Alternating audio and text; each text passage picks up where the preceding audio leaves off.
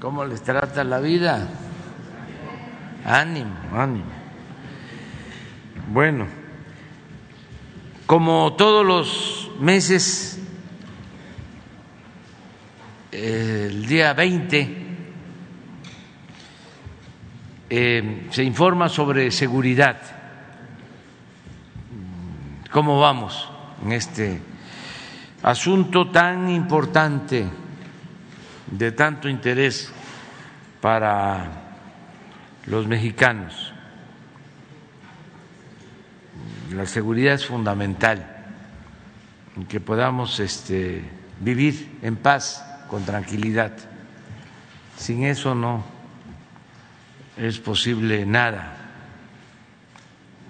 Se puede avanzar en lo económico, inclusive en lo social, pero si no hay paz, no hay tranquilidad, no eh, tiene sentido la vida. Por eso es muy importante la seguridad. Y eh, nos hemos dedicado desde el inicio del gobierno todos los días a estar enfrentando el problema de la inseguridad, de la violencia, todo lo que heredamos de este problema y vamos avanzando. Y se está aplicando una buena estrategia y ya empieza a dar resultados, lo acabo de decir en el informe, y ahora vamos a, ver los datos, que eso ayuda mucho. Entonces vamos a que nos informen sobre la seguridad y luego, como es miércoles, eh, coincide que se da a conocer lo de la sección sobre quién es quién en las mentiras. Es una síntesis, porque si no nos pasaríamos todo el día aquí hablando de eso. Nada más es una síntesis, una síntesis de eh, cómo se este, miente, ¿no? cómo se distorsionan las cosas, eh, sobre todo nuestros adversarios, que eh, están ofuscados y ya no hayan qué hacer. Les molesta mucho la transformación que se está llevando a cabo en el país y los saca de quicio. Y enseñan el cobre. No eh, se limitan, sino hay este pues una actitud eh, en favor de la mentira. Es una época de, de, de mentiras en, en, lo que está sucediendo. Eh, se entiende, pues, por puede ser que sea nada más por el coraje, pero también es muy probable que esté orquestado políticamente. Porque acuérdense cómo hay manipulación en medios, lo que han significado las guerras sucias que hemos padecido.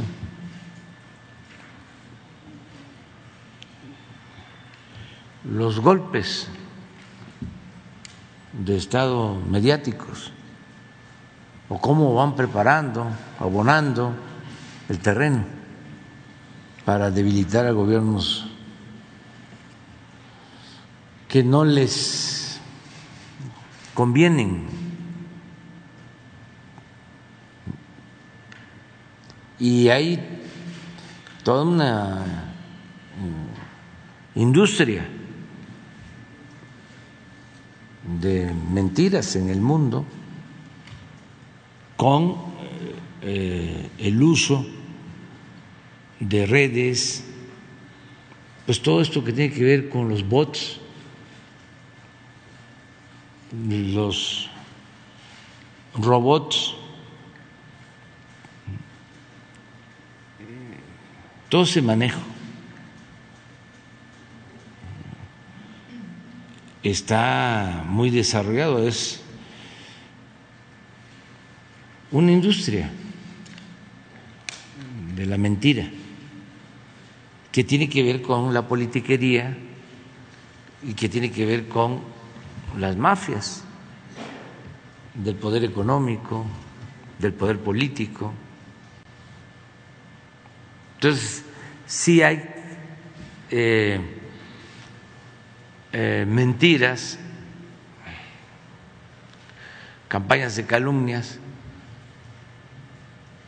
o eh, cuestionamientos, vamos a decir, legítimos, legítimos, auténticos, por enojo o por conservadurismo en contra de nosotros, pero también hay este, lo que no es tan espontáneo cuando se trata de los intereses. Ayer, por ejemplo, me llamaba mucho la atención, lo digo con toda sinceridad, la exageración del periódico Reforma, hablando de que no hizo bien las cuentas el presidente de la Suprema Corte de Justicia.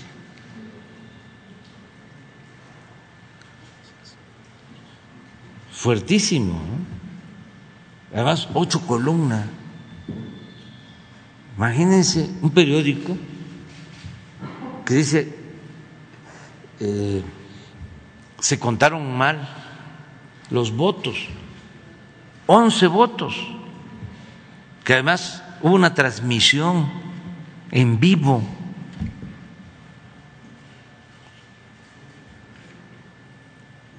Y decir, contó mal el presidente. Pues no. Ayer mismo, por unanimidad, los once ministros sostienen de que no se contó mal, pero ¿por qué mentir así? ¿Por qué la actitud del reforma?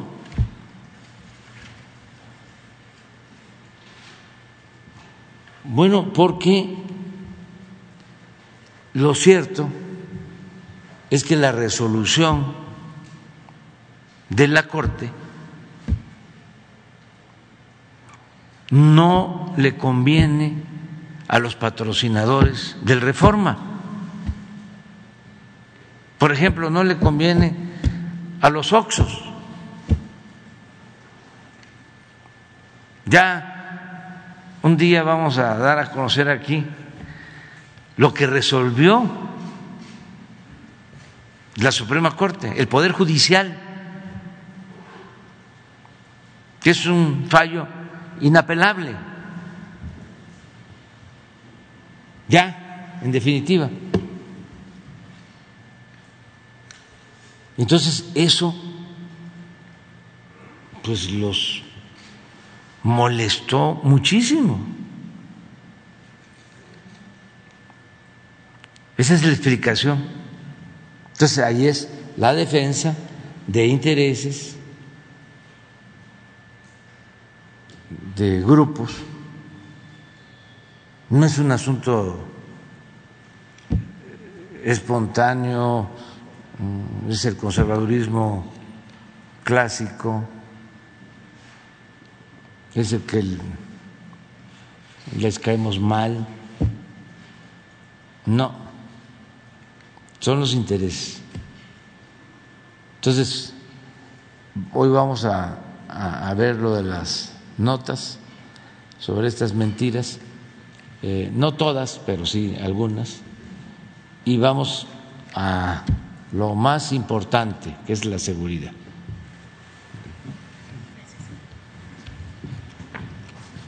Con su permiso, señor presidente, muy buenos días a todas y todos.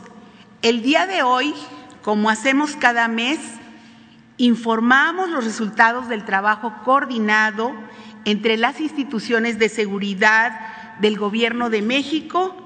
Este reporte refleja información hasta el mes de marzo de este año proporcionada por las 32 fiscalías y procuradurías al secretariado del Sistema Nacional de Seguridad Pública. Los resultados que expondremos son producto de la labor del Gabinete de Seguridad Nacional bajo el liderazgo del presidente Andrés Manuel López Obrador, que trabaja todos los días desde muy temprano, de manera conjunta, con los gobiernos de las entidades federativas y municipales mediante las mesas de construcción de paz. El trabajo integral que se ha hecho en este gobierno incluye prevención, inteligencia, operatividad y la atención a las causas de la violencia. Eh, es importante eh, subrayar la política de cero impunidad y cero corrupción del gobierno de México para combatir al crimen y al crimen organizado. Ahora les damos las cifras eh, de los delitos.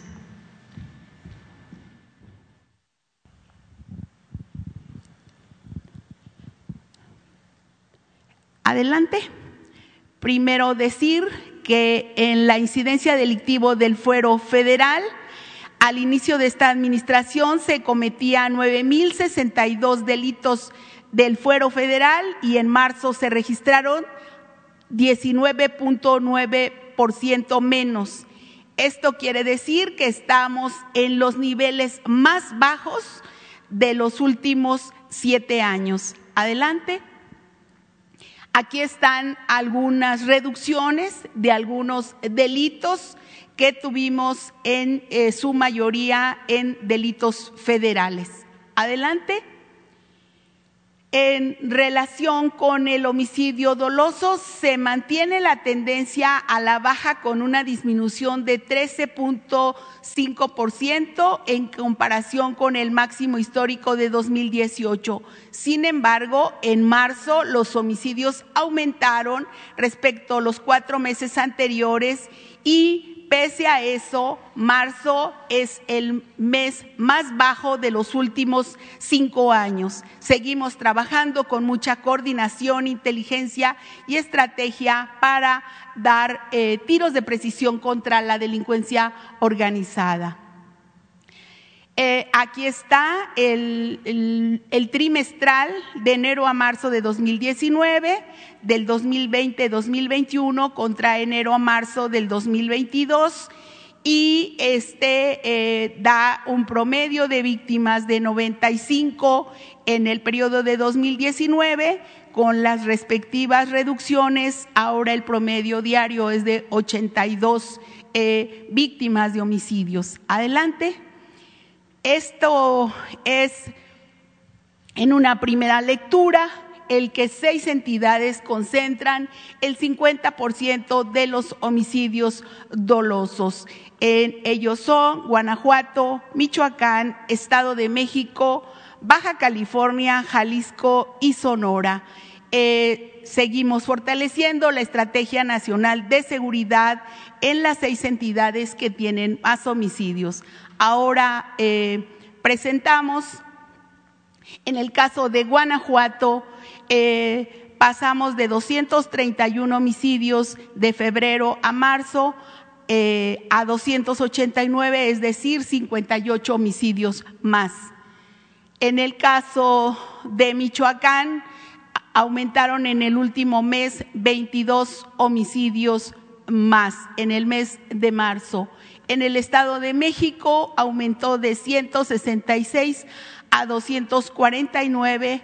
Tan solo en esta entidad se tuvo 83 homicidios más.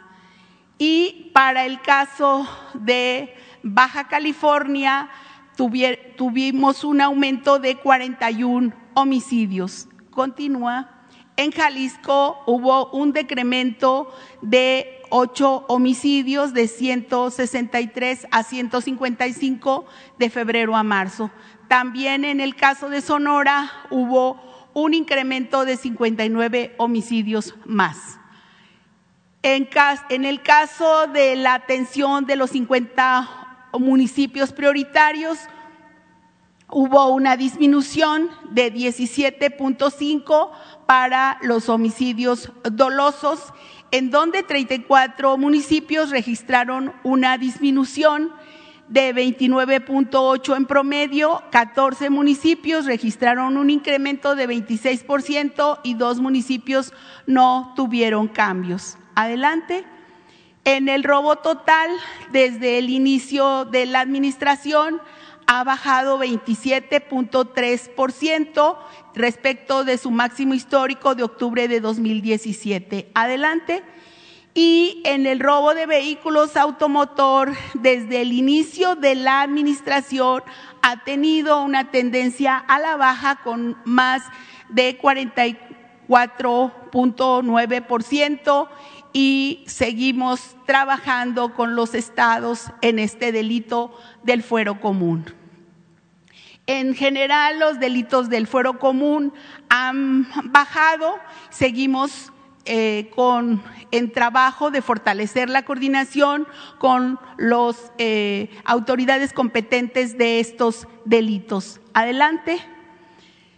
Eh, en cuanto al feminicidio, en marzo de 2022, el feminicidio bajó 34.8% respecto al máximo histórico de agosto de 2021.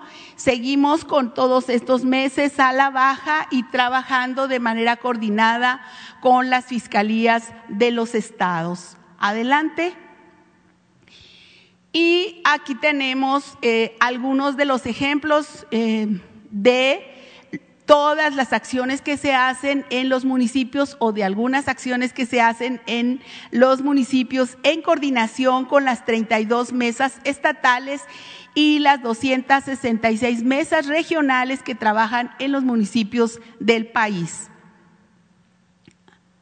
Y eh, aquí tenemos las cifras del robo de hidrocarburos que nos llevan a un ahorro estimado de 202.341 millones de pesos del primero de diciembre de 2018 al 7 de abril y este ahorro significa más de 165 millones diarios. Adelante. Y en la prevención de casetas con el plan Caseta Segura también se tiene un ahorro, un eh, se evitó la pérdida de 4.730 millones de pesos y de 2020 al 7 de abril de 28.439. Esta pérdida es de 2022 y esto es de todo de toda la administración y aquí vienen algunas casetas. Finalmente, me quiero detener en la lámina de secuestros.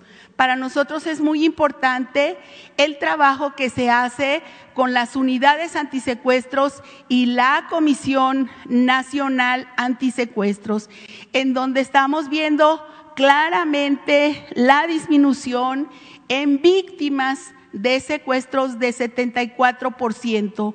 Hay que decir que la cifra que tenemos al mes de marzo es la cifra más baja, señor presidente, de hace 10 años. No se habían registrado un número de víctimas de secuestro como el que tenemos ahora. Por eso es muy importante seguir la coordinación con los estados y activar las denuncias que hacen las víctimas de estos delitos para su atención inmediata. Em, adelante. Aquí están algunos de los resultados del trabajo que se lleva en coordinación con la Secretaría de Seguridad y los estados. 4.409 detenidos, 477 bandas desarticuladas y 1.887 víctimas liberadas. Hay que decir que esto es parte de la línea del trabajo que nos marca eh, la instrucción presidencial de cero impunidad y cero corrupción. Sería el informe y le doy la palabra al general Rodríguez Bucio.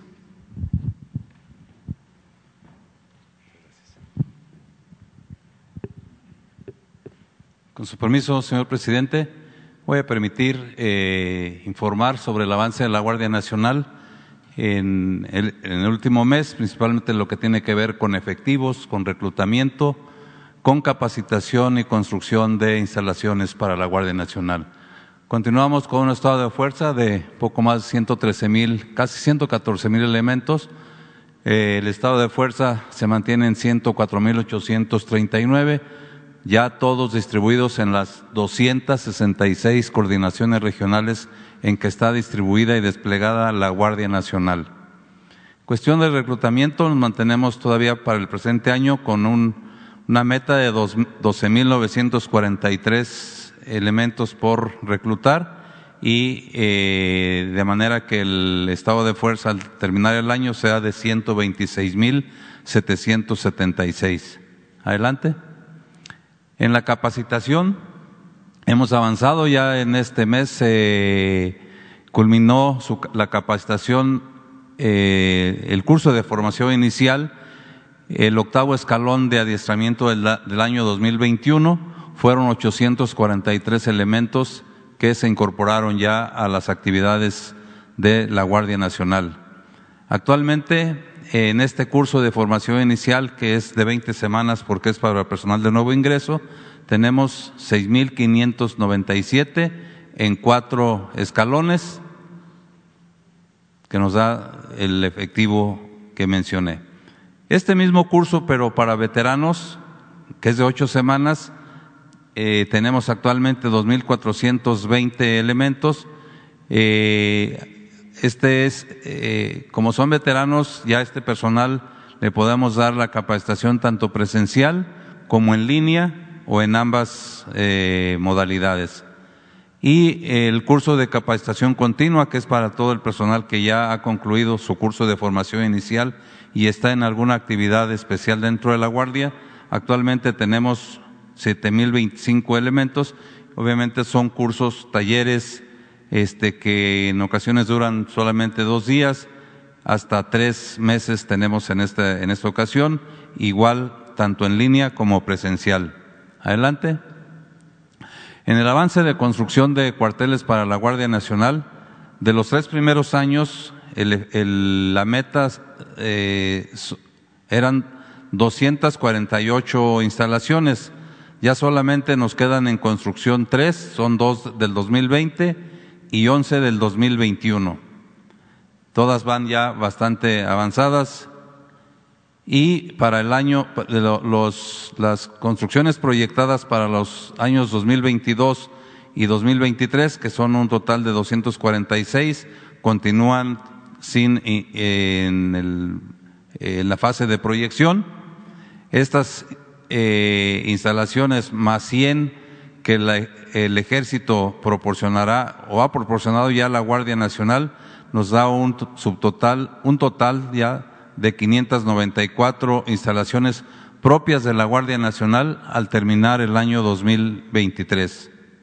Por último, quiero mencionar nada más el apoyo que se ha estado dando a eh, cafetaleros del área de la montaña a petición de eh, de ellos se les ha dado escolta a la Secretaría de Agricultura para llevar los recursos financieros con motivo de la compraventa de café, principalmente en la comunidad eh, Montero del municipio de Malinaltepec.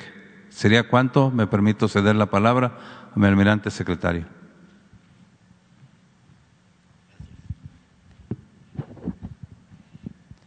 Con su permiso, señor presidente, seguimos con el informe mensual.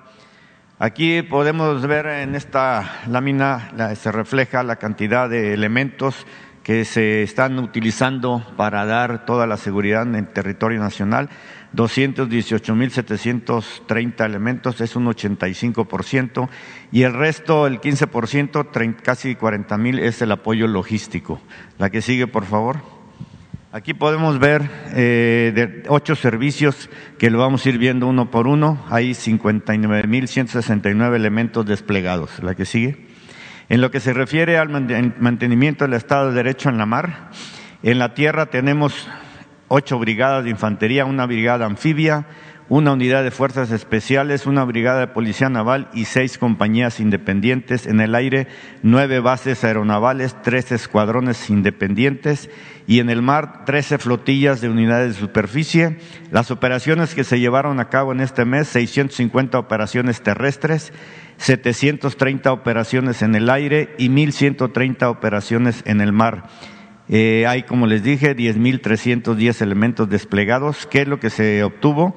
Siete embarcaciones menores implicadas en el trasiego de drogas, 2.936 kilogramos de cocaína provenientes de América del Sur fueron decomisados, 21.650 litros de combustible y 22 personas detenidas. Incluso el día de hoy, en la madrugada, se interceptaron dos embarcaciones más que todavía no sabemos eh, la contabilidad de lo que traigan.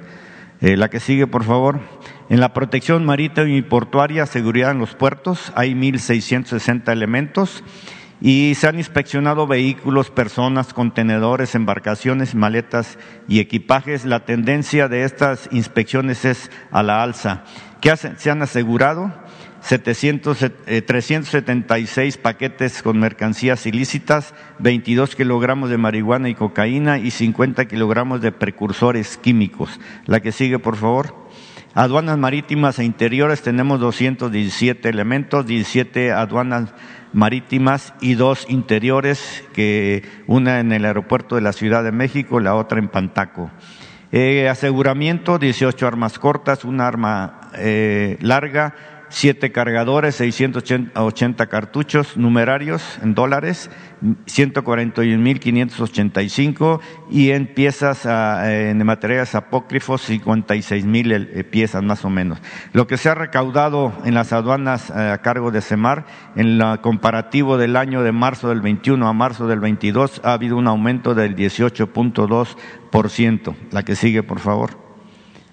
En lo que se refiere a la Coordinadora Estrategia de Seguridad Aeroportuaria, me refiero aquí en el aeropuerto de la Ciudad de México, hay 1.500 elementos desplegados ahí y en coadyuvancia con el Instituto Nacional de Migración en el de 21 de marzo al 20 de abril eh, se evitó la intercepción al país de 1.000 479 personas que presentaron inconsistencias en sus entrevistas y documentación. En robo de maletas nada más hemos tenido una en lo que va desde que estamos ahí en el aeropuerto. La que sigue, por favor.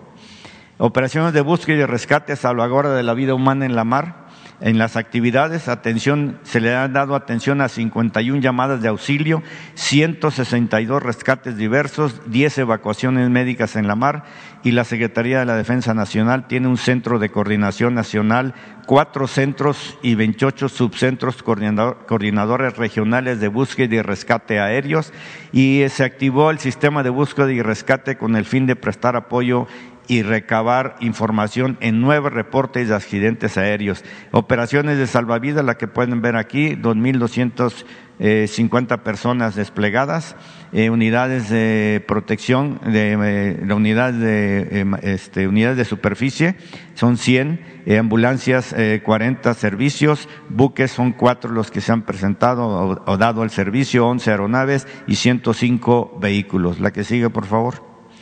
En lo que se refiere al corredor interoceánico, que se le da la seguridad ahí en el que va del corredor interoceánico desde Coatzacoalcos a Salina Cruz, tenemos 1.150 elementos desplegados a lo largo del corredor, 24 vehículos, dos aeronaves y ocho drones. La que sigue, por favor. En lo que se refiere al plan DN3C, Plan Marina y Guardia Nacional, eh, del 21 de marzo al 20 de abril, hay 34.816 personas desplegadas y lo que se ha hecho es eh, transportado vacunas aéreas eh, 6 millones 708 mil, vía terrestre 3 millones 462 mil, se han empleado ocho aeronaves, 45 operaciones aéreas se han realizado, 57.3 horas de vuelo y 97 rutas terrestres. Y por último, en atención a emergencias sanitarias también respecto al COVID, hay 6.884 elementos se han atendido o trasladado entre instalaciones militares y navales 58 eh, pacientes y se han trasladado insumos eh, transportados vía aérea y terrestre, insumos médicos 41.6 toneladas. Le cedo la palabra al general.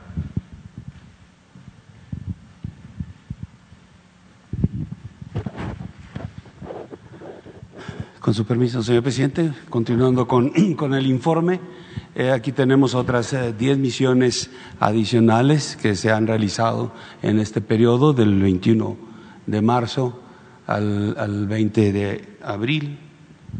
Eh, tenemos en este, en este mes, se emplearon para esas 10 misiones, creo que para esas 10 misiones se emplearon 159.561 elementos. Eh, las, misiones que se cumplieron eh, son la Estrategia Nacional de Seguridad Pública, en donde se eh, utilizaron 87.227. Eh, la vigilancia del territorio y del espacio aéreo nacional, 2.138 elementos. En erradicación intensiva de planteos ilícitos, 3.235 en seguridad de instalaciones estratégicas, 6.660 elementos, en operaciones para el combate al mercado ilícito de combustibles, 2.075, en la estrategia para el fortalecimiento de las aduanas, 1.548, en el plan de migración y desarrollo en la frontera norte-sur, 28.542, en atención a desastres, 14.660, en apoyo a instalaciones electorales, 1917, y plan de Semana Santa 2022, 11.564. Estas dos misiones fueron exclusivas de este mes por la situación que se presentó. Adelante, por favor. Aquí tenemos eh, la información sobre, dentro de la estrategia de seguridad pública, lo que se hizo con el empleo de la inteligencia. como, como, ha sido la instrucción del señor presidente, el, tener un mayor uso de la inteligencia de todos los órganos de inteligencia del Estado mexicano para poder lograr resultados positivos. Y en este mes se logró la detención de 13 eh, este, delincuentes. Desde el día primero de abril fueron cinco, cinco este, delincuentes que eh, pertenecen a la familia michoacana. Ellos eh, son presuntos participantes en la agresión de Sinapecuaro, Michoacán, donde perdieron la vida 20 personas. Eh, en Salamanca, Guanajuato, el día 5 se detuvieron a otras cinco personas que son integrantes de la célula, una célula del cártel Jalisco Nueva Generación. El 11 de abril en San Francisco del Rincón, Guanajuato, eh, se detuvo una persona que es eh, líder de, una célula también del cártel Jalisco Nueva Generación. En Tepalcatepec, Michoacán, el 16 de, abril se detuvo a un líder de una célula delictiva de los rojos y operador internacional en el trasiego de drogas. Adelante, por favor. El día 17, aquí en la alcaldía de Cuauhtémoc, aquí en la Ciudad de México, también un líder de un grupo delictivo de los michoacanos dedicado al robo de hidrocarburos en el estado de Hidalgo. Repito, todas estas, estos 13 detenidos se logró con la, actividad de eh, inteligencia donde participaron eh, pues el, Centro Nacional de Inteligencia, principalmente la parte de inteligencia de la Guardia Nacional, también las fiscalías de los estados donde se llevaron a cabo las este, detenciones, eh, la, Secretaría de Seguridad y Protección Ciudadana y las Fuerzas Armadas eh, colaborando para estas detenciones. Adelante. Eh, en las operaciones para el combate al narcotráfico, lo que se aseguró en este, en este mes, eh, se destruyeron 60 hectáreas de marihuana, de plantíos de marihuana, 1.450 hectáreas de plantíos de amapola, se aseguraron 4.823 kilogramos de marihuana, 529 kilogramos de metanfetaminas, 3.023 kilogramos de cocaína, 36 kilogramos de heroína, 293 kilogramos de fentanilo. Eh, se aseguraron también 13 laboratorios eh, para producir drogas sintéticas, 570 armas, 89.283 cartuchos, 1.893 cargadores, 937 vehículos, 10.1 eh, millones de pesos en moneda nacional, eh, 621.673 dólares. Repito, este, estos resultados son de todas las fuerzas de seguridad del Estado mexicano. Adelante. En el combate al mercado ilícito de combustibles se emplearon 2.075 hombres actuando eh, este, en las entidades con mayor incidencia en el robo de, combustible, que son estas ocho, Hidalgo, Estado de México, Jalisco, Puebla, Guanajuato, Veracruz, Tamaulipas y Querétaro. Eh, se, eh, han estado dando la seguridad a los seis ductos prioritarios. se logró recuperar 309.732 litros de combustible que había sido robado, se detectaron 985 tomas clandestinas, se aseguraron 154 vehículos, 22 detenidos y 12 predios asegurados. Y en el plan de transporte de, apoyo a Pemex se este, trasladaron 204.5 millones de litros de combustible con 637 autotanques en 11 rutas. Adelante, por favor. En la estrategia al fortalecimiento de las aduanas, 21 aduanas fronterizas, 10 aduanas interiores, eh, se, tiene 1.548 hombres eh, participando eh, de, por parte de la Secretaría de la Defensa, 485, de la Guardia Nacional, 1.063 eh, eh, elementos. Adelante, estos han sido los resultados que se han logrado en las aduanas, el aseguramiento de, de 45 armas de fuego, cargadores, cartuchos, eh, de, de 102.58 kilogramos de marihuana, 58 detenidos, 66 vehículos asegurados, 2.4 millones de dólares asegurados. Adelante. Eh, en cuanto al apoyo que se le proporcionó este mes al Instituto Nacional Electoral, eh, fue para el traslado de la documentación, eh, empleando ocho rutas, se dio seguridad a instalaciones eh, de, los 300 consejos distritales. Eh, se participó en el proceso electoral a través de, eh, patrullamientos en las áreas más importantes, el resguardo de la documentación y la concentración y concluyendo el 16 de abril esta actividad, donde se emplearon 1.917 elementos. Adelante. En el plan de Semana Santa, eh, se emplearon 11.564 elementos, eh, se, establecieron 130 puntos de atención eh, para que la Guardia Nacional estuviera en ellos. también había puntos de interés que se identificaron. entre ellos 21 playas nacionales, 8 centros arqueológicos, 21 cruces fronterizos y 57 aeropuertos. Aquí vemos los resultados de esta eh, Semana Santa, del 9 al 24 de abril, 4.480 apoyos a, ciudadanos, 6.720 apoyos de información también ciudadana, 1.340 patrullajes en los diferentes puntos, el monitoreo en tramos carreteros, 15.670 eh, en apoyo a abanderamiento y seguridad vial 7.835. además de los efectivos, aquí tenemos el empleo de 40 cuatrimotos, 10 lanchas, 2.143 eh, patrullas y 116 eh, vehículos pick-up. Ese es, ese es todo y cedo la palabra al subsecretario Mejía.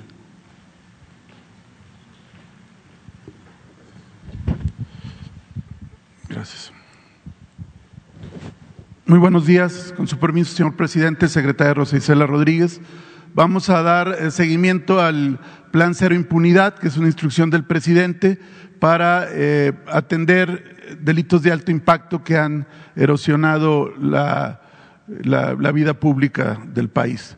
Es el caso de la detención de José N. alias Manu Vaquita que fue detenido en una operación coordinada de la Fiscalía General de Jalisco y de la Ciudad de México, al que se le cumplimentaron dos órdenes de aprehensión vigentes por la facilitación en la comisión del homicidio del exgobernador Aristóteles Sandoval, ocurrido el pasado mes de diciembre de 2020 en el bar Distrito 5 en Puerto Vallarta. Esta persona habría eh, facilitado la comisión del hecho criminal y habría dado instrucciones para alterar la escena del crimen. Eh, comentar como antecedente que desde que se presentó este evento, personal de la Coordinación Antisecuestros de la Secretaría de Seguridad y Protección Ciudadana coadyuvó con la Fiscalía de Jalisco. Se detuvo en su momento a 13 personas implicadas en estos hechos, obteniéndose 13 sentencias condenatorias por el delito de encubrimiento. En el caso de José N. ya fue vinculado a proceso penal. Siguiente. Como se recordará, esto fue el 18 de diciembre a las 1.21 horas del día de la fecha. Eh, fue una agresión en el bar donde se encontraba el exgobernador acompañado eh, de dos personas. Eh, fue un seguimiento pormenorizado que permitió ubicar cómo esta persona, José N., se reunió con un líder criminal vinculado al cártel Jalisco Nueva Generación. Después se reúnen estos criminales en, un, en una farmacia cercana al lugar del evento. Después se da el, el homicidio, una balacera afuera del, del bar y Inmediatamente después dan órdenes de alterar la escena del crimen, que todo está documentado con un video que se puede recuperar a partir de una inspección ministerial. Siguen todavía buscándose a los dos autores materiales del hecho. Siguiente. También en el caso de la malquerida, que aquí se ha dado cuenta, en el municipio de Tulum, Quintana Roo, donde fueron asesinadas dos mujeres de origen extranjero, una hindú y otra alemana. Este es el noveno detenido, es José D. alias El Bolillo, quien ya fue vinculado a proceso penal y siguiente se suma a otras ocho personas que fueron detenidas como parte de este grupo delictivo dedicado fundamentalmente al narcomenudeo, pero que también intervino en este hecho criminal. Ya anteriormente Moisés N., alias el Yankee, que es autor material, junto con el sujeto llamado el Bolillo, también ya está vinculado a proceso. Siguiente. También en Quintana Roo, en operaciones coordinadas entre Sedena, la Secretaría de la Marina, Guardia Nacional, Seguridad Estatal y, y la Fiscalía General de Justicia de Quintana Roo, se logró en diferentes operaciones detener a 28 personas en posesión de drogas y realizando extorsión en la zona de Playa del Carmen. Todas estas personas ya están vinculadas a proceso penal, son en total 28. Siguiente. En el caso que aquí dio cuenta el general secretario Sandoval, queremos destacar la detención del Johnny, presunto jefe del cártel de los rojos. Esto fue en Tepalcatepec, Michoacán, en una operación eh, muy cuidada por parte del ejército mexicano, Guardia Nacional y con apoyo en la parte legal de la Agencia de Investigación Criminal de la Fiscalía General de la República. Como aquí se explicó, es un golpe muy importante a una estructura criminal que opera el trasiego de drogas eh, procedente de Sudamérica y con presencia en los estados de Morelos, Guerrero, Puebla y el Estado de México. Eh, esta persona ya está en el Centro de Justicia Penal con sede en el Reclusorio Norte de la Ciudad de México. Siguiente. También en una operación también de alta importancia en el trasiego internacional de drogas, en una operación coordinada por la Secretaría de la Marina y el apoyo de la Coordinación Nacional Antisecuestros, ejecutaron una orden de cateo en un domicilio en el fraccionamiento Condado de Sayavedra, en el municipio de Atizapán de Zaragoza, Estado de México, lográndose la detención de 11 personas, entre ellos Juan Alberto N., quien presuntamente es uno de los líderes de una organización criminal dedicada al trasiego de drogas que opera eh, vuelos eh, de carácter internacional para trasladar drogas. Esta es una operación eh, fundamentalmente de la Marina, donde han estado revisando las operaciones del aeropuerto de Toluca y el aeropuerto que está en Sayavedra, cercano a Sayavedra, y el Aeropuerto Internacional de la Ciudad de México. También se aseguró un animal exótico y drogas. Siguiente. En el caso de Playa del Carmen, Quintana Roo, en el Parque Ex Explore, en el estacionamiento, el pasado 14 de abril, eh, sujetos arribaron al estacionamiento, eh, asesinaron a una persona procedente de Sinaloa y hirieron a un taxista. En una operación coordinada por la Fiscalía General de Justicia de Quintana Roo, lograron la detención de la célula criminal implicada en estos hechos, deteniendo a cinco personas, entre ellos Jesús N., presunto autor material de este hecho, aseguraron la motocicleta en la que se trasladaron y se encuentra hoy prófugo el segundo autor material, que ya está plenamente identificado, Luis Fernando N., alias El Güero. Siguiente. Ya están cinco detenidos.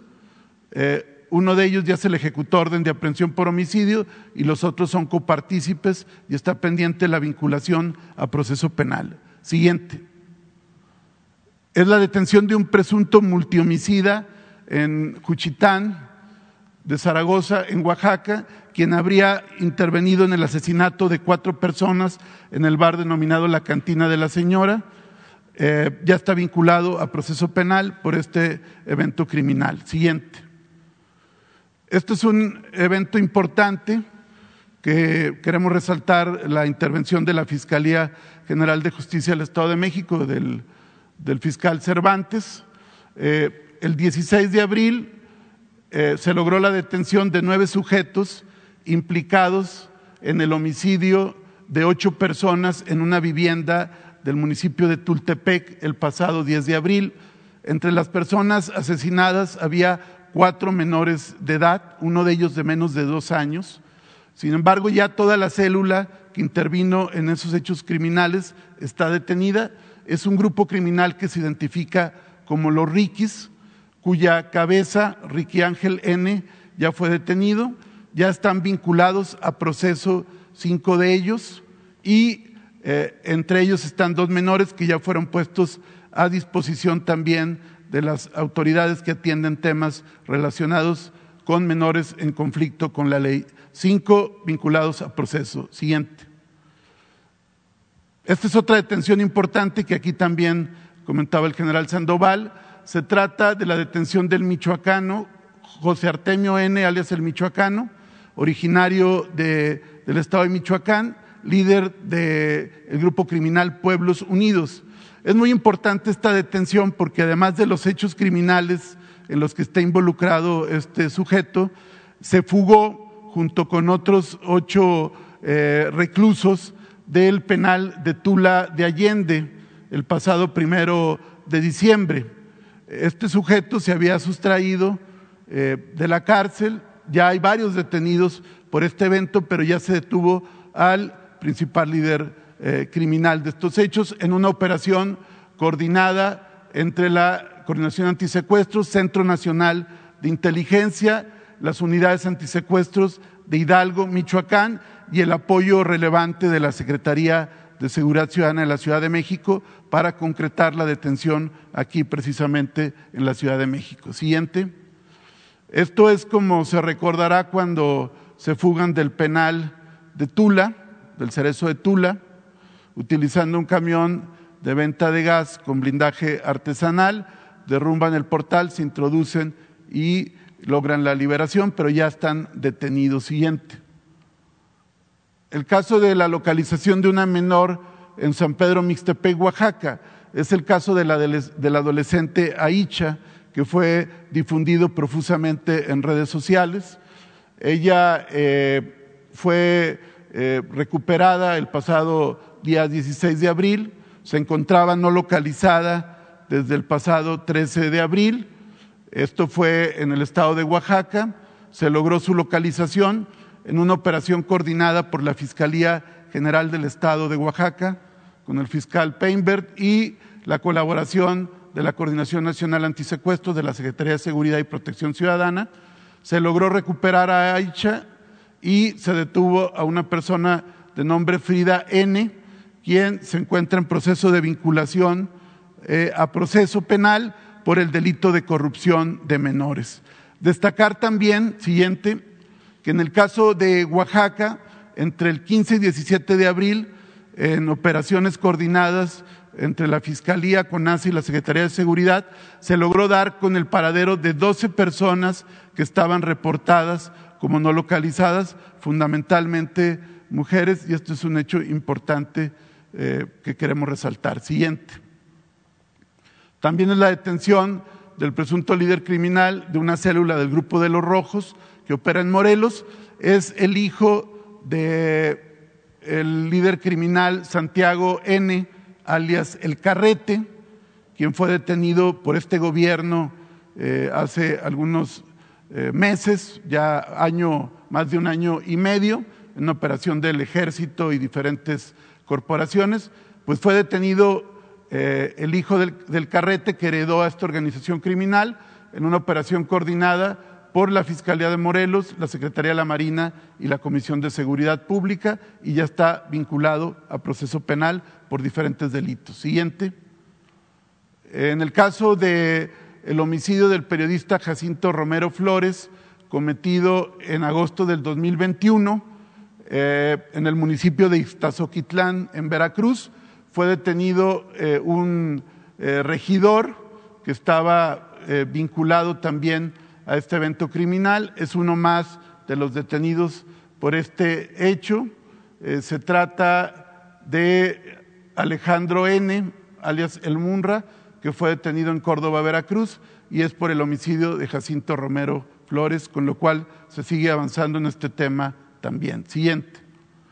Muy rápido comentar que en el caso de Cajeme Sonora hay un operativo permanente de cero impunidad entre la Fiscalía de Sonora y la CONACE, eh, ejecutando órdenes de aprehensión por diferentes delitos, eh, homicidio, feminicidio, feminicidio, violencia familiar, narcomenudeo y secuestro, donde apoya desde luego Sedena, Semar y Guardia Nacional. Y entre enero y abril del presente año se han detenido, siguiente, a 119 generadores de violencia, lo que ha apoyado también a la reducción de los homicidios dolosos en el caso de Cajeme, eh, que es Ciudad Obregón en el estado de Sonora. Siguiente, siguiente, siguiente, siguiente. Igual hay un operativo permanente en Zacatecas, de noviembre del año pasado a la fecha, siguiente, y ahí se han detenido a 57 generadores de violencia.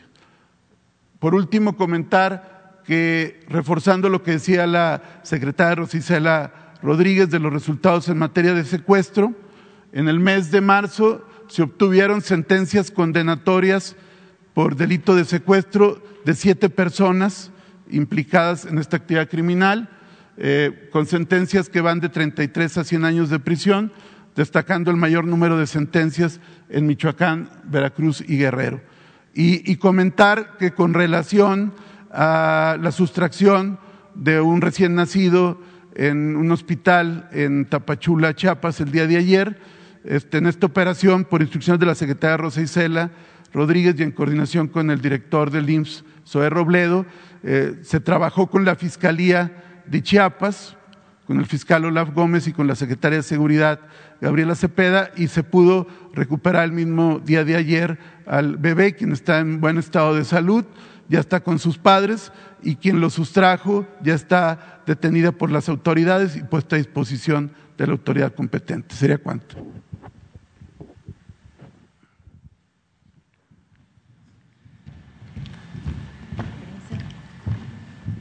Señor presidente, con su permiso, buenos días a todas y a todos. Este es el Quienes quieren las mentiras de la semana del 20 de abril de 2022. Primera, por favor. Falso que un avión de la Guardia Nacional realizó viajes a Houston, Texas. El medio digital MX publica una noticia falsa como si fuera denuncia, pero en realidad la revista no denuncia nada solo miente deliberadamente para golpear al presidente Andrés Manuel López Obrador. Pero vamos por partes. El título y la entrada del medio ya revela las intenciones políticas de la nota. Dice MX, ¿qué tanto hace el XC diagonal PFT de la Guardia Nacional en Houston, Texas?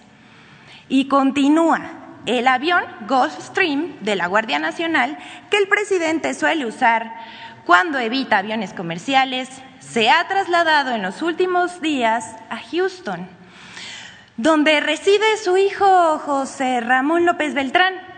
No hay reporte oficial de los motivos para esos traslados. Cierro cita.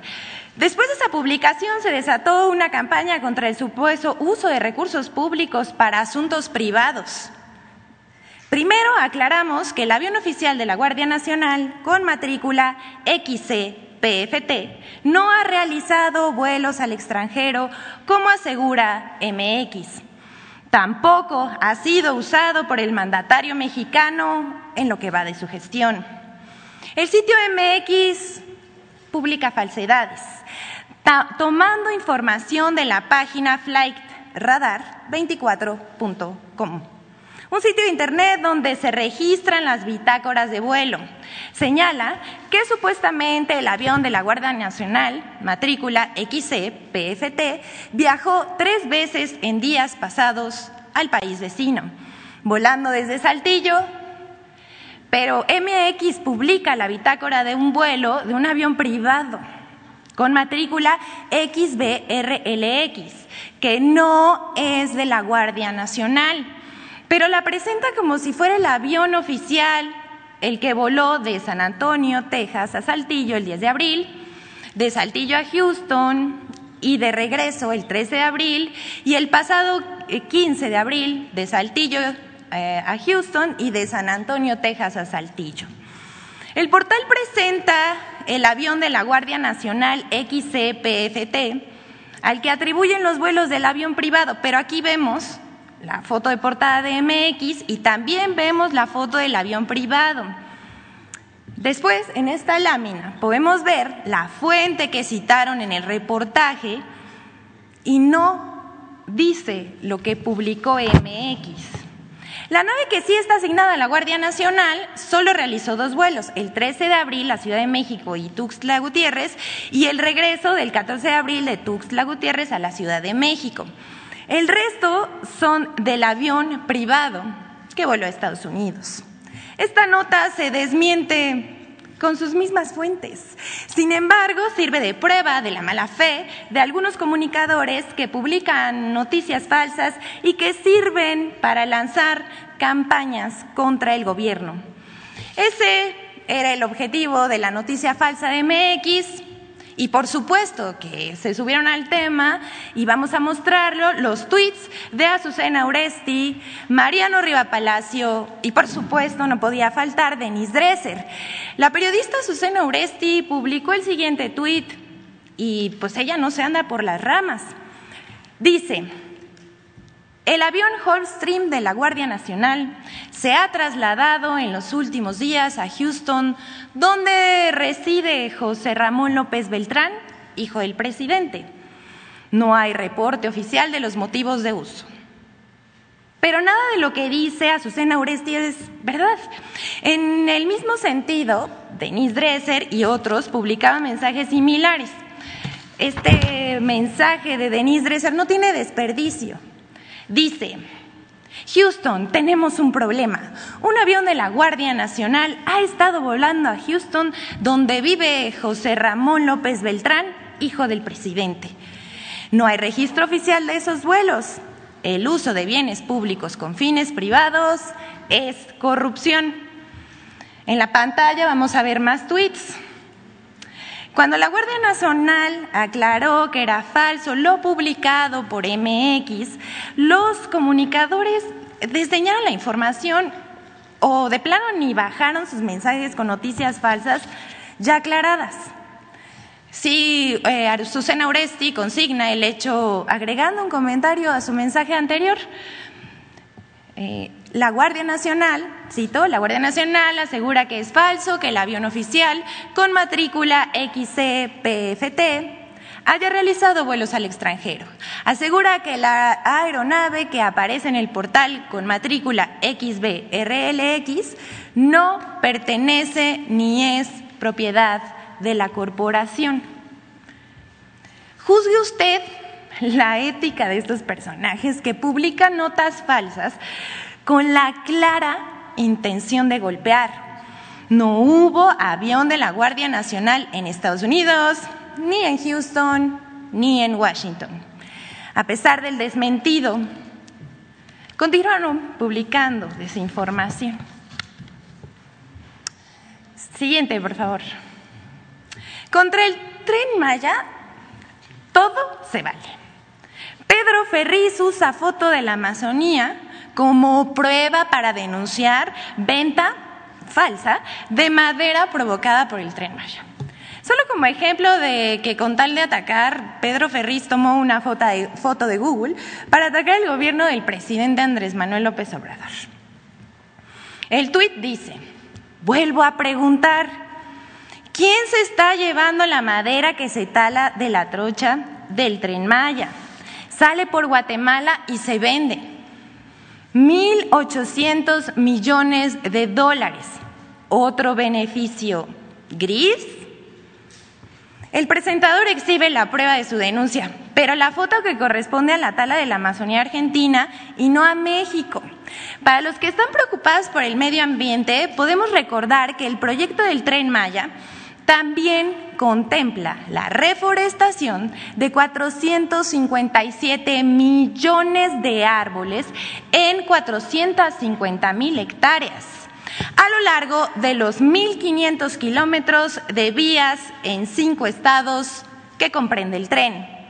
Aquí les compartimos una fotografía a los ambientalistas para que comparen la brecha del tren Maya y el daño de la minera Vulcán de Estados Unidos en Calica, que fueron arrasados dos mil, más de dos mil hectáreas. Una barbaridad. Siguiente, por favor. Sélvame del tren reconoce que mintió al denunciar al gobierno por la destrucción de cenotes por el tren Maya Hace unas semanas inició una campaña de artistas y ambientalistas contra el tramo 5 del tren Maya.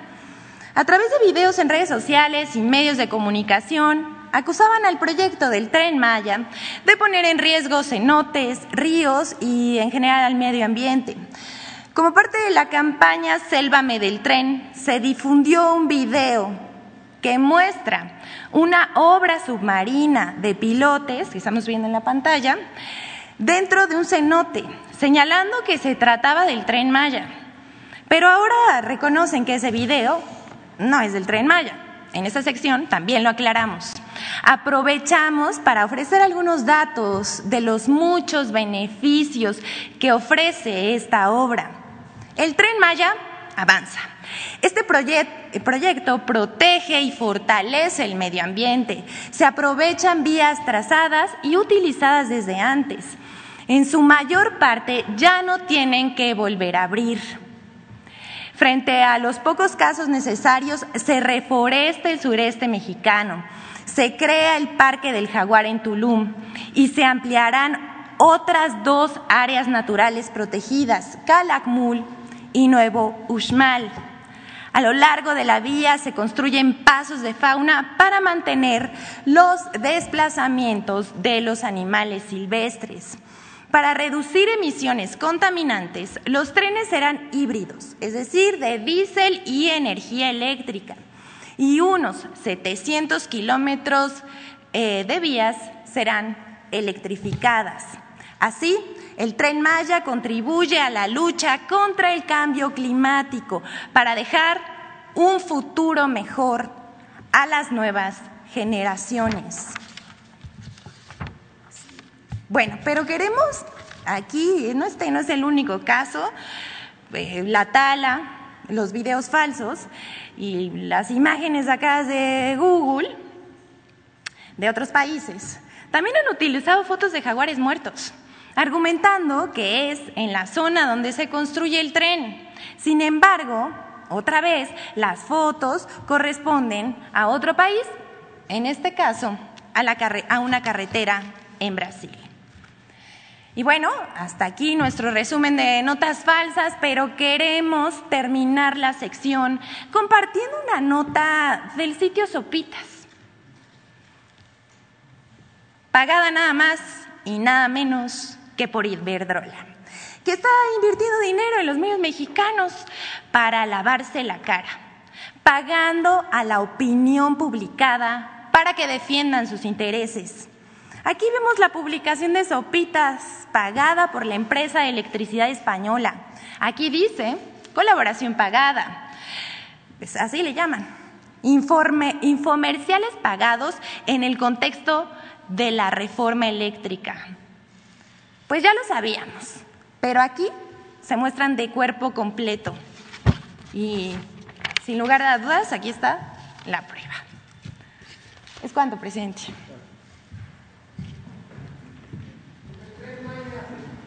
A ver, Tren Maya.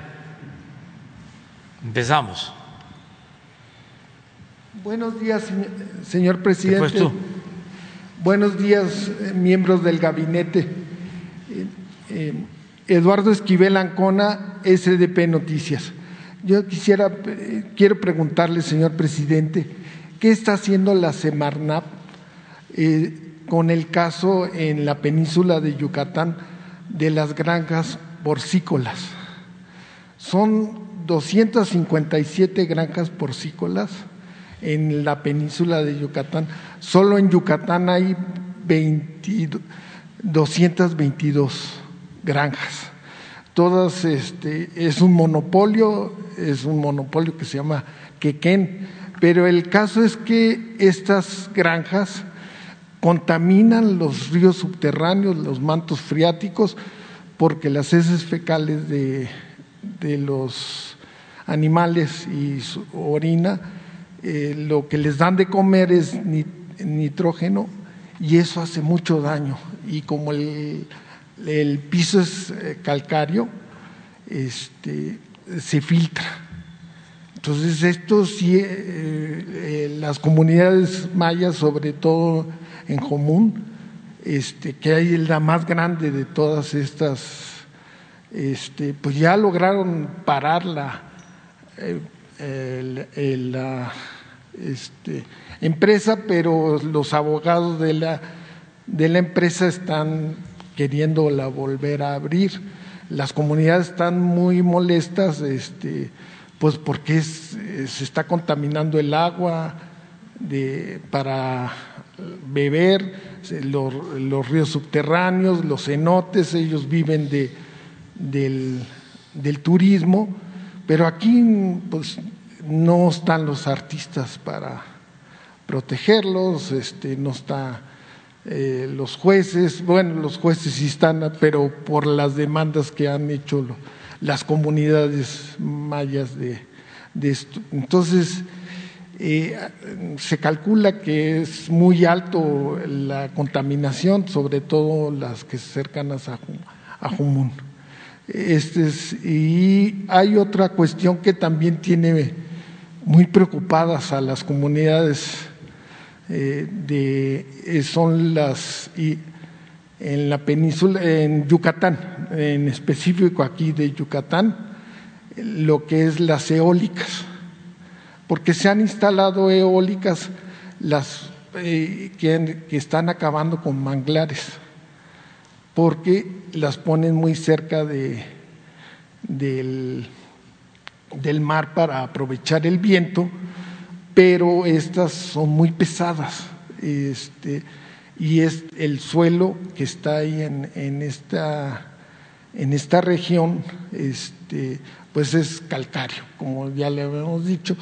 Entonces, sí, este, sí tiene problemas para los cenotes. Hay, eh, como no tienes, eh, Yucatán no tiene cerros, solo tiene un poco de serranía en Ticul, eh, pero no tiene cerros, entonces hay contaminación visual, las comunidades se quejan que hace ruido y, también se quejan de, pues, o sea, del, que están acabando con los manglares, calculan que 2.500 hectáreas de manglares han acabado estas eólicas. Este, hay mortandad de aves y de murciélagos. Los murciélagos son muy importantes para la son muy importantes para lo que es este, la polinización.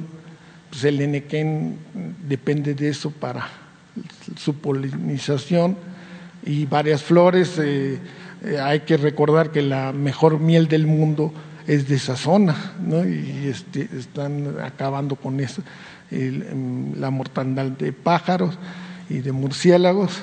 Entonces, ¿qué está haciendo la Semarnam? Y yo veo buena intención de, eh, del gobierno de, local de Yucatán de, de hacer energía renovable, pero creo que ahí no, no es el lugar eh, pues ad hoc para hacer ese tipo de energías, no es como Tamaulipas o como Oaxaca. Aquí, este, aquí tienen otros problemas, habría que buscar lo que dicen ellos, eh, las comunidades pues, que, les gustaría tener energía renovable, pero de las hidroeléctricas que están en Chiapas, o de ciclo, o una de ciclo combinado de, a gas natural que contamina menos, pero este, las eólicas no son las, las pruebas. Este, esa sería mi primera pregunta. Bueno, este, le vamos a, a pedir a la secretaria de Medio Ambiente de que nos informe. Ella ha estado trabajando en toda la península de Yucatán. Eh, y me informan que ya se han clausurado cinco granjas y se está eh, haciendo un trabajo. Tenemos que cuidar la península eh, porque es un medio ambiente mm, muy rico en flora, en fauna, eh, los ríos subterráneos, los cenotes, eh, y es pues eh, la región en donde se asentaron las antiguas culturas, en especial la cultura maya, hay muchas riquezas naturales y bellezas turísticas, tanto en la parte del el Golfo como ya en lo que tiene que ver con el Caribe, aunque este ya no corresponda del todo a Yucatán, pero sí eh, Río Lagarto y toda esa región de eh, Yucatán, los antiguos puertos, el, actual puerto de Progreso, Cisal, todo eso que es muy bello. Y lo que hablas de cenotes, de los ríos, y buscar eh, el equilibrio, porque se desarrolló mucho lo de las granjas de cerdos, la porcicultura en Yucatán. Es una historia que tiene que ver con una tradición mm, alimenticia de toda esa región, que incluye Cuba, que incluye la península de Yucatán, Tabasco, Campeche, desde luego, y eh, no había este, mucha demanda de, mm, mejor dicho, no había producción de cerdo suficiente para la demanda. Y este, primero en canoas se compraban los cerdos de Chiapas y de Tabasco para llevar a Yucatán. Pasó el tiempo y ya con la carretera pues se llevaban los cerdos de Michoacán, del centro del país, que eran las zonas productoras de cerdo. Y de repente,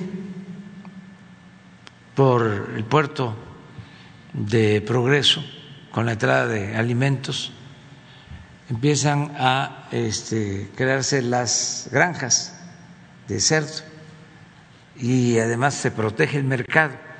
No podía uno entrar a Yucatán con un sándwich o una torta, algo que este, eh, eh, fuese hecho con carne para proteger este, eh, su producción Mm, avícola y de cerdos. Em, todo un plan de sanidad animal. Pero lo cierto era de que mientras los neoliberales abrían las fronteras de manera indiscriminada, sin límites estratégicos de ningún tipo en Yucatán, se protegían las fronteras, se cerró y creció la industria porcícola, al grado que de comprar los cerdos del centro y otros estados del sureste, ahora son los que venden. Y exportan. Eso, y exportan. Pero ya se está rompiendo el equilibrio y sin todo hay que buscar el desarrollo sustentable, no afectar el medio ambiente. Entonces, esa es la labor que tiene que hacer la Secretaría del Medio Ambiente. Eh, si son empleos, pues es producir alimentos, pero hay que eh, procurar no dañar el medio ambiente. En todo hay que actuar de esa forma. Eh, los ambientalistas que están en contra del tren Maya, pues eh, son falsarios, no son auténticos. Hasta me dio gusto que reconozcan que utilizaron un video que no tiene que ver con el tren Maya. Es este importante pues que ellos acepten que mintieron. Y aquí vendría la pregunta. Si ese cenote apuntalado con concreto. A ver. no es el tren Maya, ¿quién fue el que lo hizo? Yo más o menos este, tengo una idea, pero se las voy a dejar a ustedes de tarea, porque ustedes son mirones profesionales y van a hacer la investigación. Entonces, tenemos que cuidar el medio ambiente. Y en el caso de Calica, pues también ya estamos buscando un acuerdo con ellos.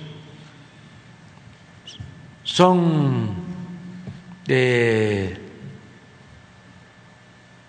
tres opciones.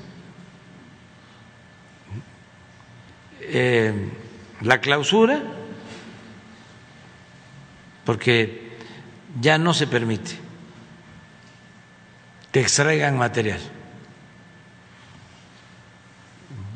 Eso ya no se puede permitir.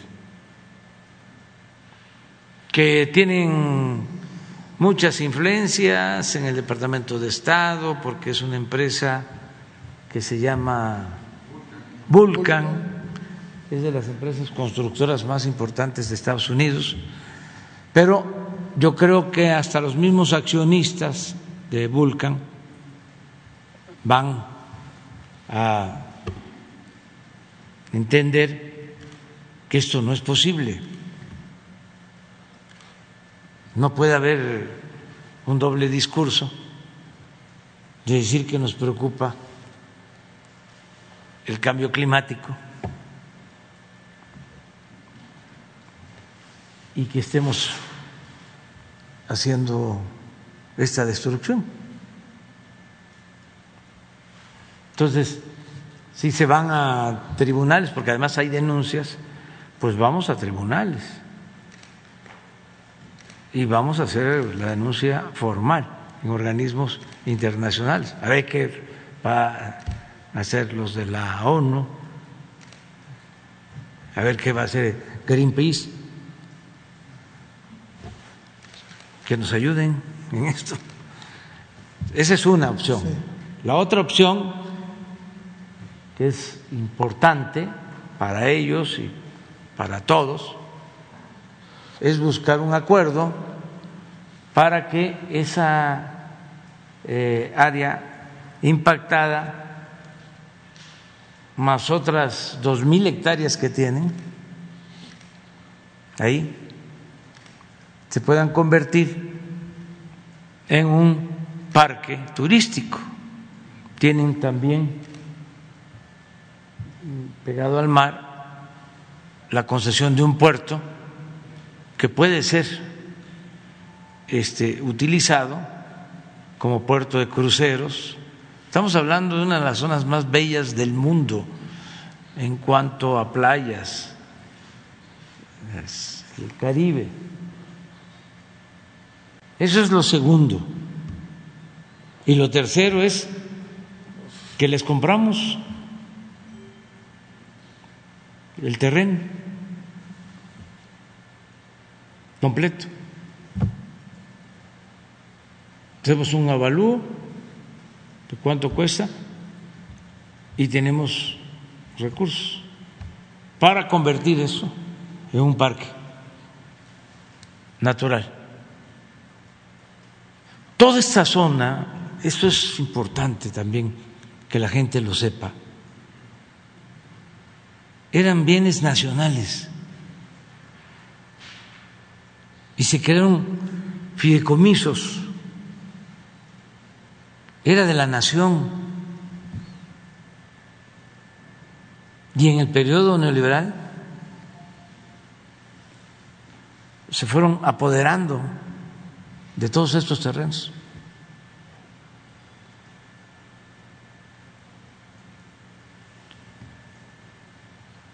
Pero bueno, ya no nos vamos a meter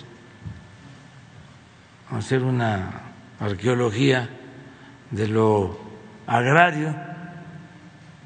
Ya se tiene que respetar la posición, lo que ya se llevó a cabo desde el punto de vista jurídico, aunque la verdad, fue un gran abuso. El periodo neoliberal es sinónimo de saqueo.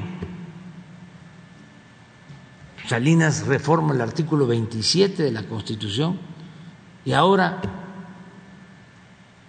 aunque les parezca increíble, hay ejidatarios que son dueños de cinco, de diez mil, de veinte mil hectáreas. Claro, no campesinos, sino los que compraron grandes extensiones de terreno,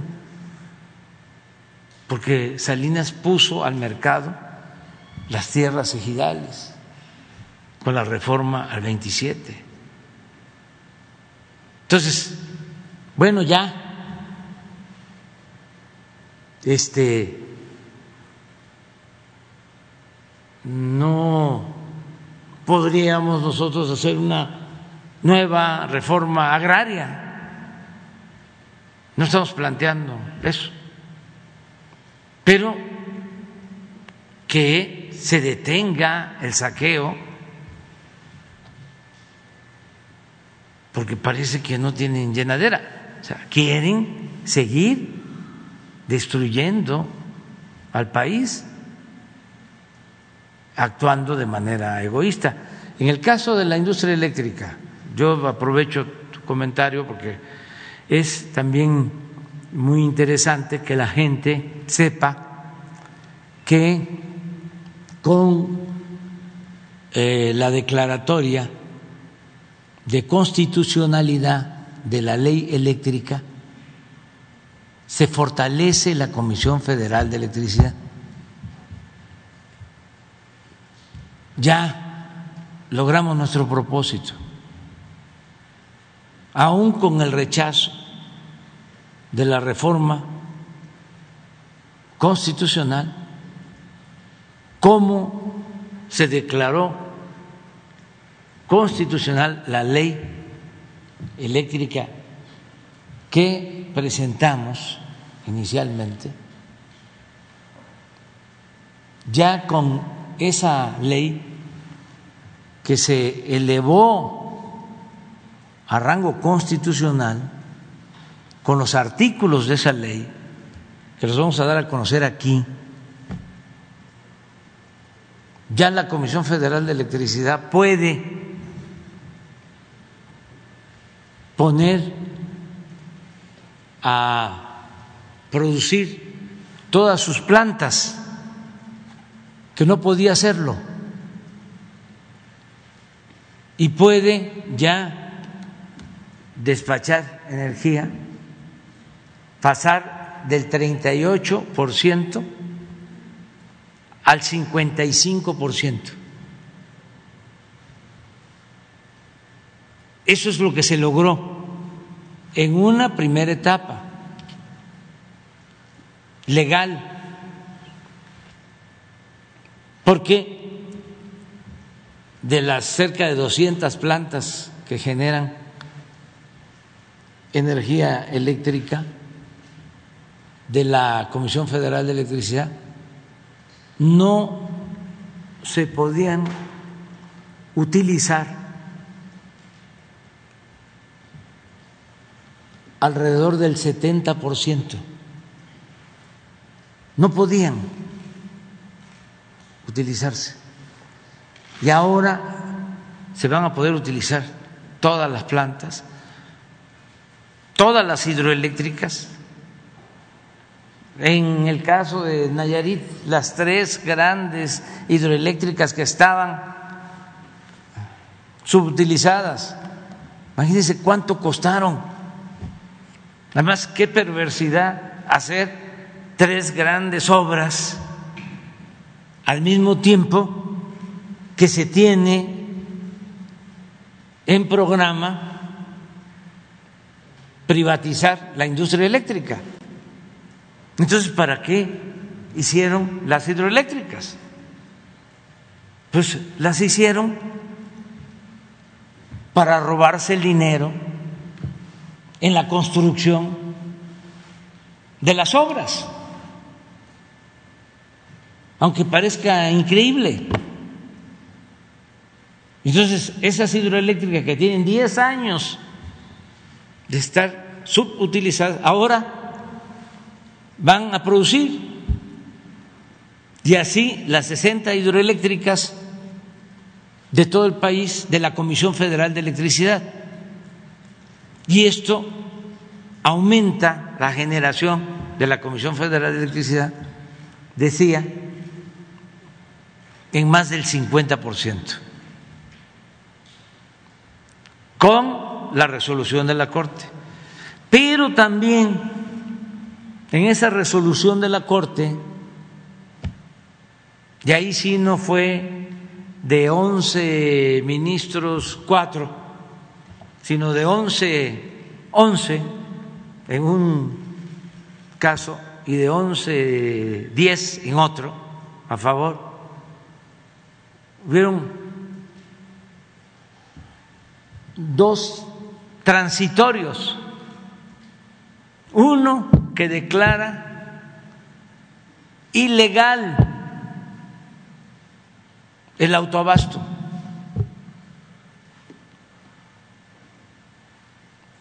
Ya. Todo esto que eh, hicieron de una simulación de que Iberdrola produce energía, pero al mismo tiempo forma una sociedad y tiene sus clientes. Pues ya no puede hacerlo. Solo se permite el autoabasto si se trata en efecto de una empresa que utiliza la energía que produce. Si se trata de una cerera, de una minera, en esos casos sí, pero no es producir y te vuelvo socio, aunque este, tengas eh, oxos y de esa manera vas a tener la ventaja porque si estamos en el sistema de autoabasto que existía, no pagamos por la transmisión. Habían abusos de que una planta termoeléctrica en Tampico exportaba energía eléctrica a Guatemala y no pagaba nada o no paga nada por la transmisión, porque con dinero del pueblo, del presupuesto, se subsidiaba todo lo que significa el traslado de la energía de un lugar a otro. Entonces todo eso ya se termina. Pero ¿a qué quiero llegar? A que aun cuando ya es ilegal y hago un llamado a estas empresas para que nos sentemos a ver cómo vamos a resolver el problema. Porque yo tengo que aplicar la ley. Porque si no me convierto en cómplice. Ya hay un marco legal. Entonces, no es de que yo presente las denuncias penales correspondientes a estas empresas, que son no muchas, las más importantes deben de ser 10, 20, claro que dan el servicio a 70 mil,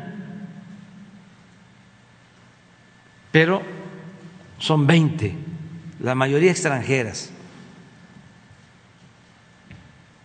Entonces, ojalá y ya empiecen a revisar con sus abogados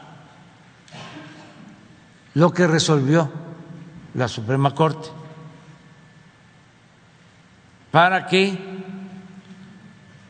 este se entienda de que ya es ilegal, que es un fraude ese mecanismo de autoabasto que crearon, que es como una especie de mercado clandestino, informal, ilegal.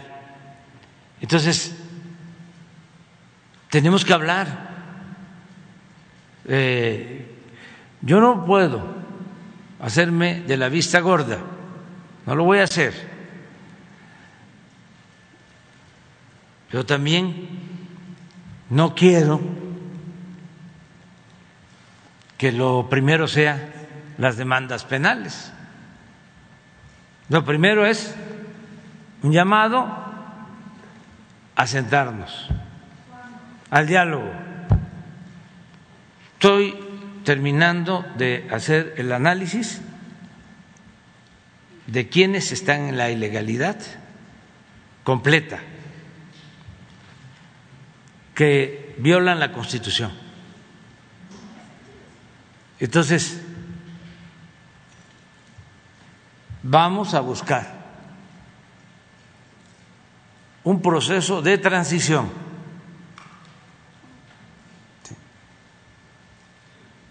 Donde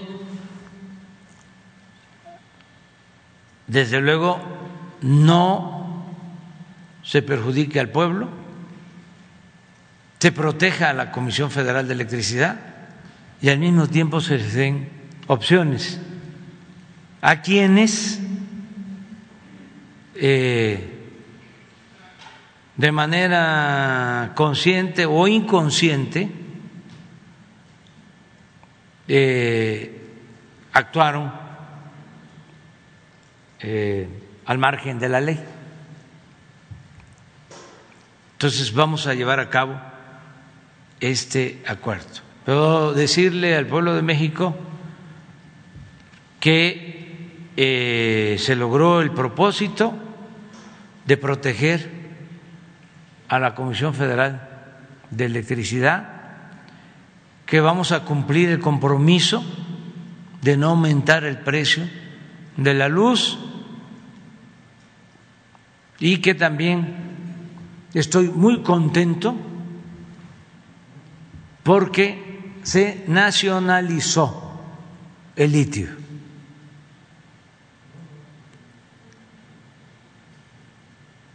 Que es un mineral estratégico que significa el futuro de las industrias y de la tecnología eh, que se va a emplear eh, en el mundo. Entonces, eso se logró, enfrentamos todos los obstáculos. Quiero mandar mi agradecimiento a los legisladores diputados, senadores que eh, apoyaron la reforma en materia de minería para que el litio sea propiedad de la nación y que no se cometa ningún abuso de que ningún país extranjero, ninguna empresa, ninguna corporación foránea quiera apropiarse de eh, lo que es del pueblo de México. yo pienso que vamos a empezar ya dentro, dentro de una semana, 15 días, vamos a empezar a hablar sobre este asunto, pero ya este, estoy llamando al diálogo y les estoy pidiendo a los eh, accionistas de las empresas, eh, responsables de las empresas, gerentes, eh, que empiecen ya a llevar a cabo consultas con sus abogados, nada más que sean abogados serios, que no les estén mintiendo, porque ya es cosa juzgada. Lo que se hizo en la Corte fue un análisis artículo por artículo. Y entonces cuando un artículo se aprueba por unanimidad, ya no hay amparo que valga. Pueden este, hacer eh, estrategias, tácticas dilatorias, pero ya es algo resuelto, en definitiva. Nosotros vamos aquí a presentar en qué consisten estos artículos para que todos sepan cómo, quedó el marco legal. Fue un triunfo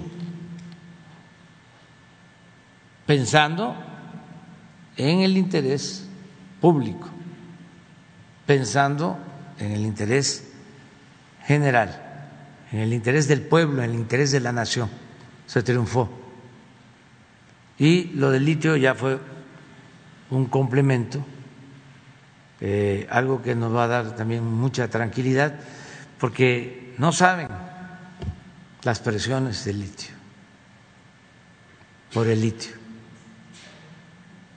Y aquí lo resolvimos sin problema, hasta nos ayudaron los... Bueno, no. No, no, no, no, no, ya, no, no voy a... En una segunda pregunta, señor presidente, este, ¿Qué posibilidades hay de que a estos eh, famosos que están en contra del tren Maya se les pudiera dar un poquito de historia de la península de Yucatán, en el sentido de que este, el tren en, Yucatán, eh, las primeras vías se pusieron en 1875 este, hasta 1910 este, el, gobierno porfirista eh, hicieron vías casi de mil kilómetros entre Campeche y, Yucatán y no se tienen reportes de que hayan hecho daño a la a, la, a los mantos freáticos, a, no, no se tiene ningún, ninguna, este, ningún antecedente, no hay antecedentes. Luego, en 1950 se inauguró el de Palenque a, a, Valladolid, que es el que se está usando para el tren Maya, para los tramos, son 600 kilómetros. y no tampoco se tienen este, estos antecedentes de daños a la, al medio ambiente, como sí lo tienen otras, como lo que ya hemos dicho, lo de Calica, lo, como lo son las granjas porcícolas, como, como las eólicas, que por cierto, eh, algo que se quejan también de las eólicas los, los habitantes de, que están cercanos, que su, su recibo de luz les dijeron que iba a bajar y nunca bajó, al contrario, lo subieron. En cambio, las eh, grandes empresas sí tienen una, este, su recibo de, de eléctrico es bajísimo este, y ellos pues, se llenan la boca de decir que, son, que están en una sociedad eh, de autoabasto y que están a favor del medio ambiente, inclusive granjas porcícolas que, que están en, ese, en esa sociedad. Y otra cosa también, este, ellos dicen que en Quintana Roo nunca ha habido, eh, nunca hubo eh, tren, y sí hubo un tren de Vigil Chico a Chan Santa Cruz, que hoy es... en la época de Porfirio Díaz. Eh, sí, en, ese se estrenó, inclusive era para tropas sí.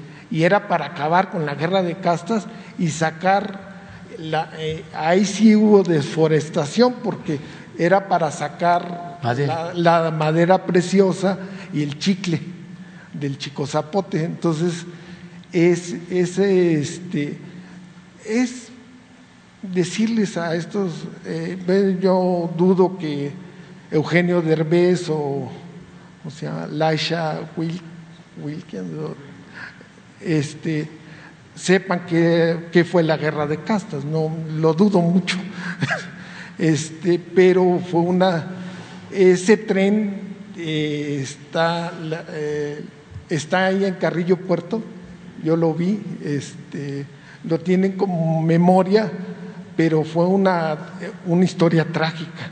El general Salvador Alvarados en, en 1915 se los devolvió y lo usaron, pero luego los tatich, así les dicen los jefes, dijeron, May, este, dijeron, no, pues esto es una historia de dolor, mejor la quitamos y vendemos como chatarra las vías y todo. Pero entonces, toda esa historia, la, la, este, otra de las cosas que tienen que saber es el eh, Calakmul, el municipio donde está la biosfera y está por decreto, es una zona protegida que tiene unas bellezas en Campeche y, este, guarda tesoros mayas de la cultura maya pero eh, este, hicimos una investigación y es de los municipios más eh, con más pobreza que hay y entonces eh, la gente este, porque no tiene otro, porque no pueden tocarla y está bien o sea este, pueden hacer miel o que, cosas que no este, están con, pues, contra la naturaleza pero este, no tienen, entonces hay veces que es el cultivo furtivo, eh, queman para cultivar para autoconsumo de maíz, de, frijol. Entonces el tren Maya sí les viene a dar otra opción. Les va a ayudar mucho. Les va a ayudar muchísimo a tener otra cosa. de, y entonces yo creo que son sensibles estos famosos entonces, yo sí, los voy a invitar a ver si este, platicamos. Sí. Si me estás dando una buena idea. Sí. O sea, los voy a invitar. Sí. A ver eh, cuáles son sus dudas y se las aclaro. Este, a ver si, este, si aceptan, ¿no? Este, que platiquemos, porque es eh, desconocimiento, o sea, no es mala fe. Eh, y no creo que sea que les hayan pagado. O sea, yo creo que este, eh, se creyeron lo de la destrucción.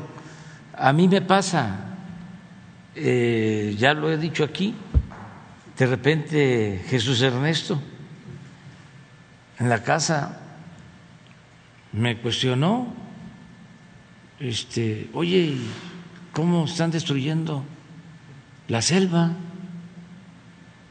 A ver, a ver, a ver, chamaco. Y le tuve que explicar por qué, porque su escuela, pues, este, hay pues él el amor, que es algo muy bueno, a la naturaleza, como los niños ya están formados, mejor formados, este, en eso es eh, en lo que se ha avanzado, sin duda, en la conciencia ecológica en los últimos tiempos. ellos están más avanzados que nosotros, generacionalmente hablando. Entonces, eh, ya les ya les expliqué y ya este, se entendió, pero es hay que eh, pues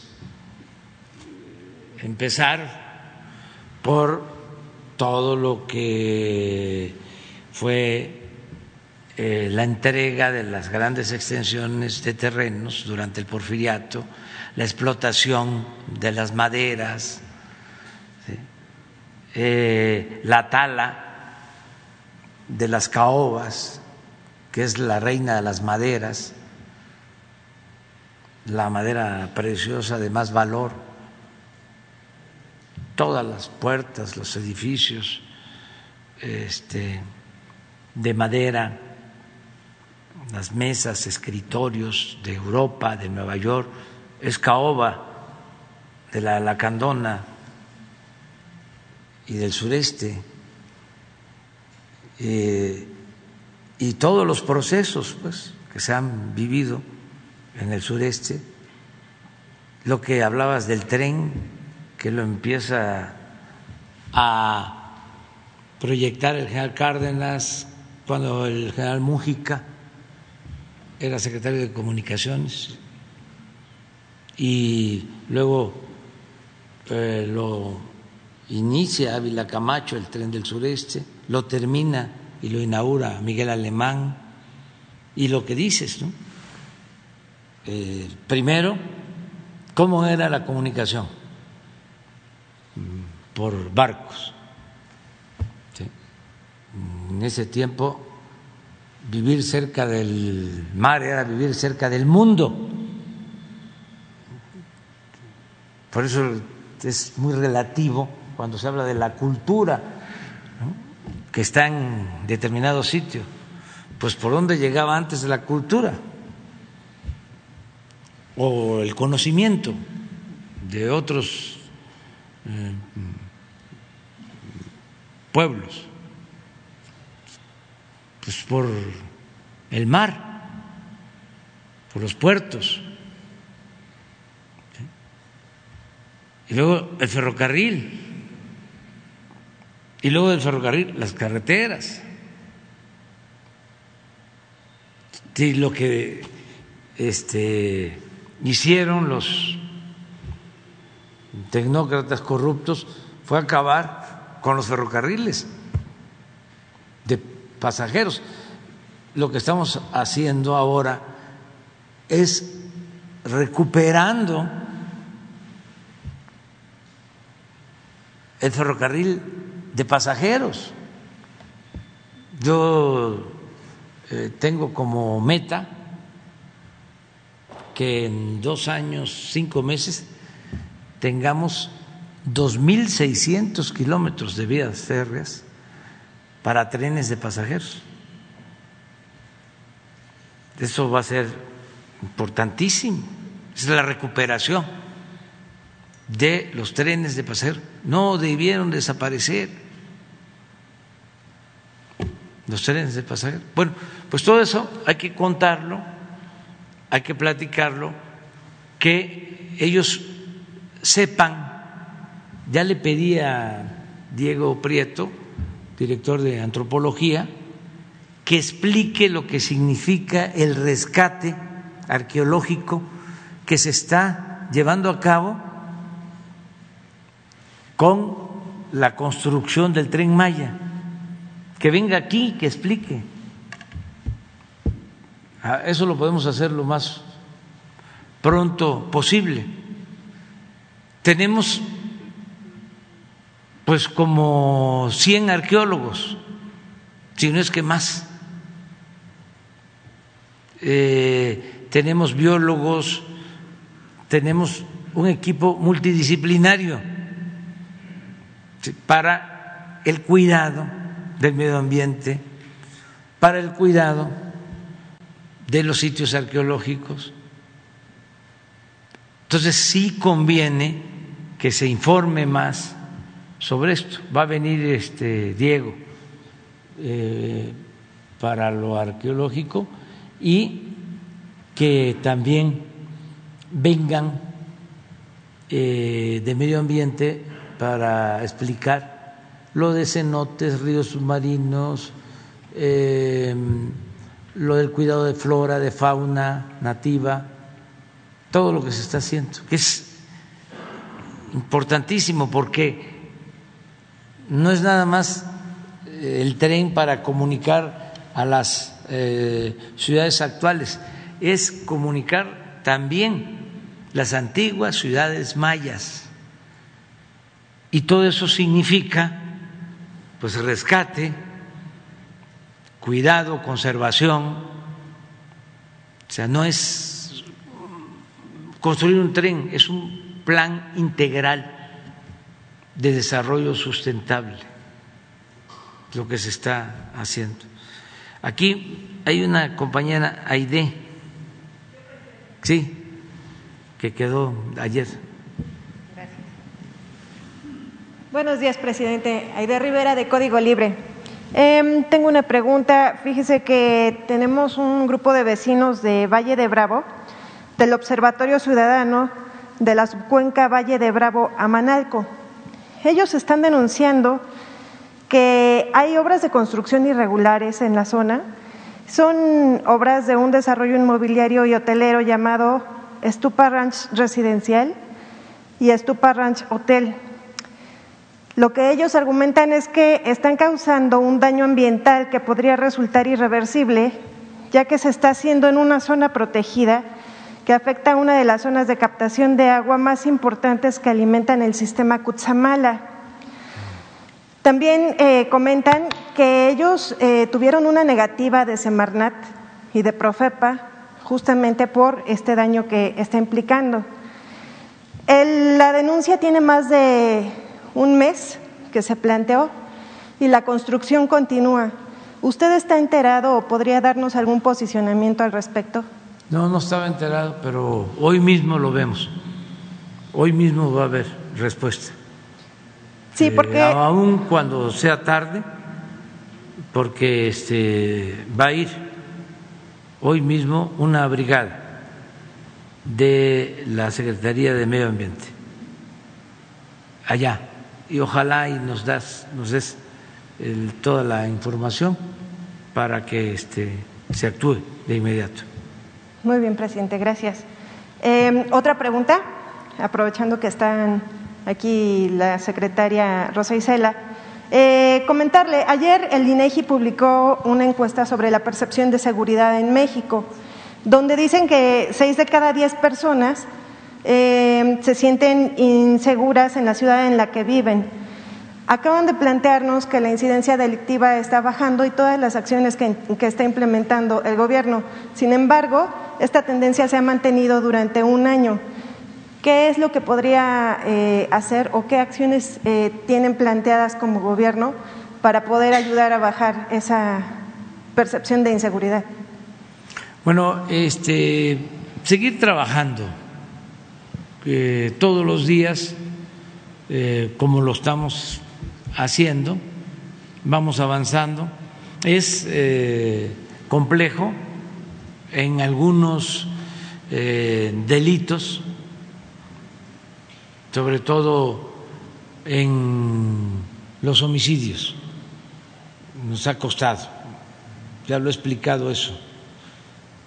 Es más, podríamos poner una gráfica, pon una gráfica de homicidios de cinco años a la fecha o de diez años a la fecha. Se van a dar cuenta de cómo año con año crecía.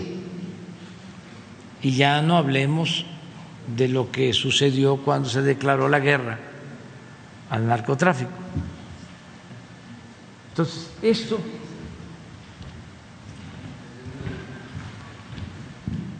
este es el principal problema que enfrentamos. Miren cómo iba. Este es el 15, 2015. 16, 17, 18. Aquí entramos nosotros. Pero miren esto.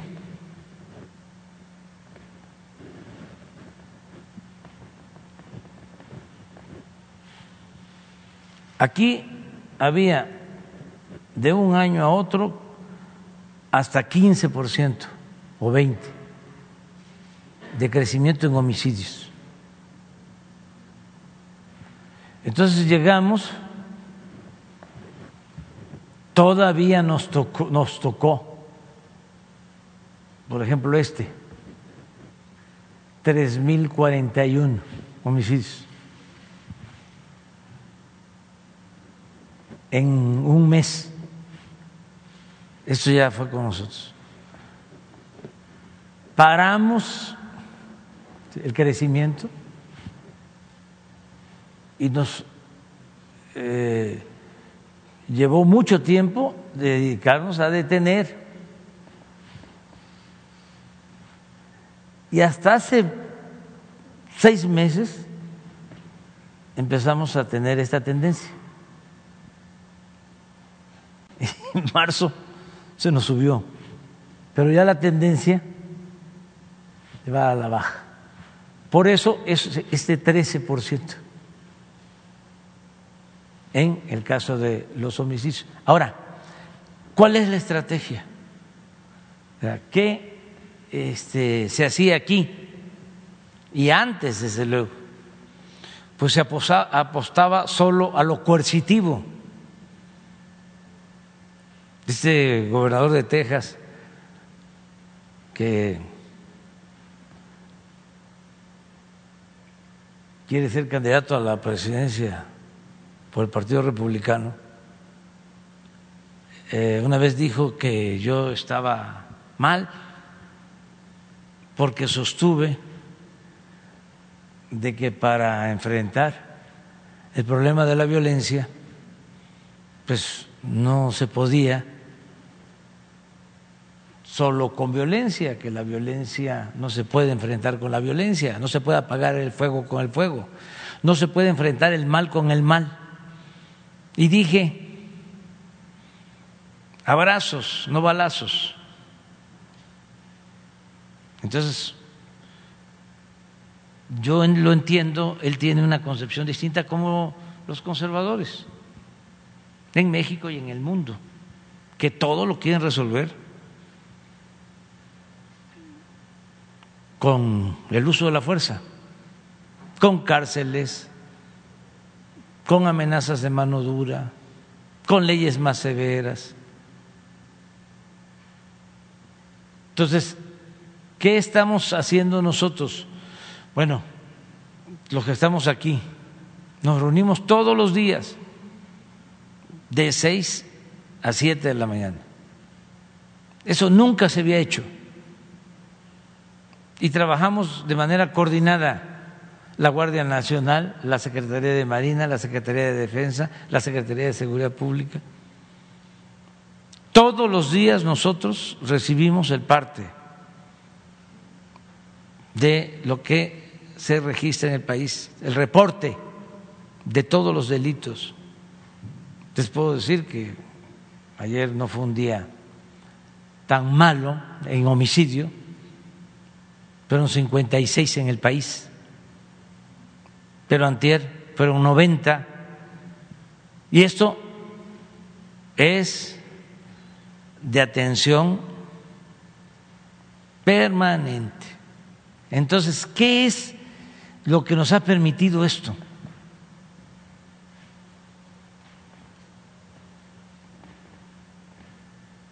Atender las causas. atender a los jóvenes que tengan oportunidad de trabajo, de estudio, fortalecer valores culturales, morales, espirituales, evitar la desintegración de las familias.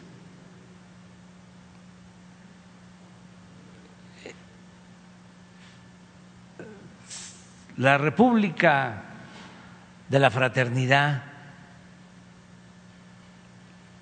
Entonces, desde luego, cero corrupción. Pues si en vez de Rosa Isela, ya lo he dicho, estuviese García Luna, pues entonces sí, no iba a estar fácil, ¿no?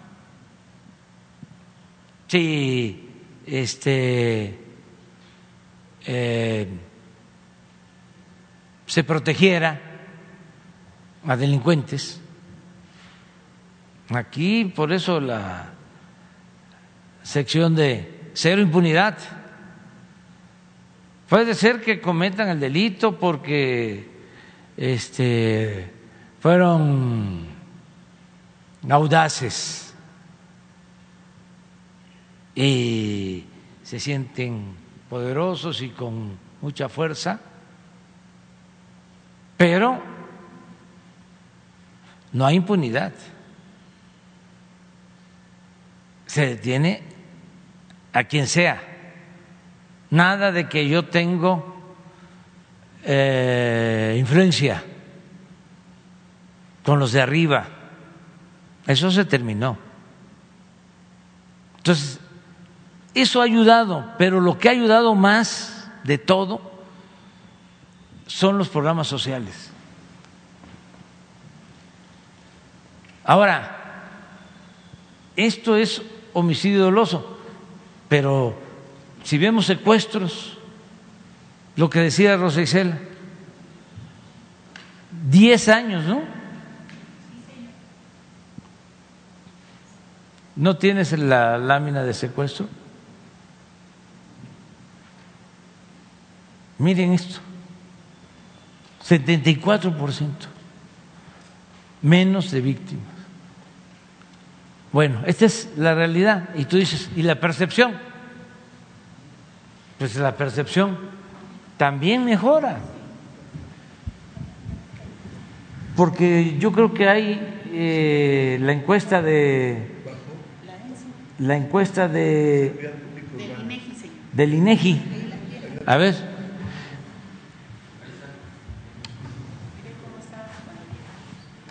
Esto es el INEGI. Pero todo esto, ¿sí? Este es 13, 14, 15, 16, 17, aquí llegamos, 18. Y mire cómo vamos.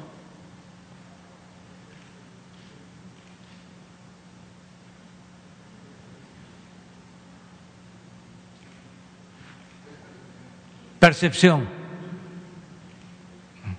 Este es INEGI.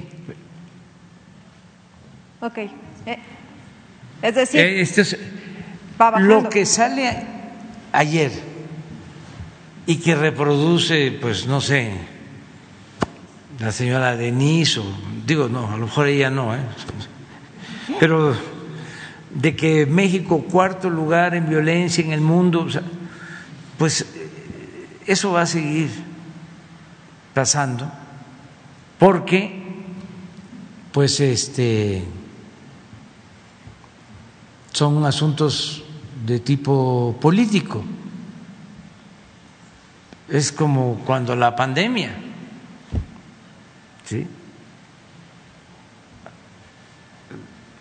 Habían personas, afortunadamente no muchos, que querían que nos fuera mal,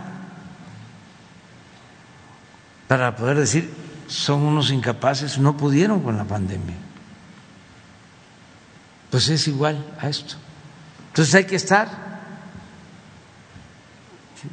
eh, diario informando. Eh, lo de ayer, de que, que no había yo visto el periódico Reforma este, pero que estaba, estaba en, en primera plana, el que no habían contado bien los votos en la Suprema Corte.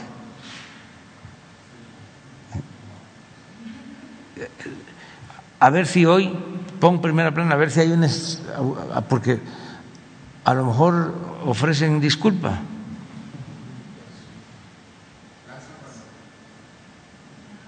Ah, frenón al tren Maya. Pero, y entonces, el, ¿no aclararon? A ver.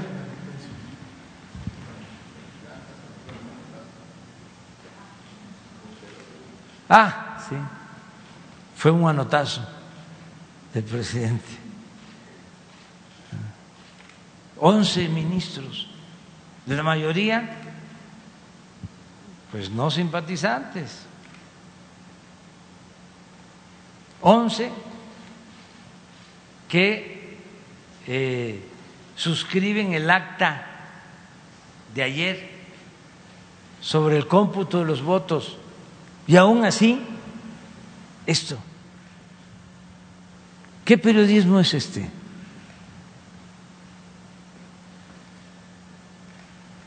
Es un periodismo inmoral.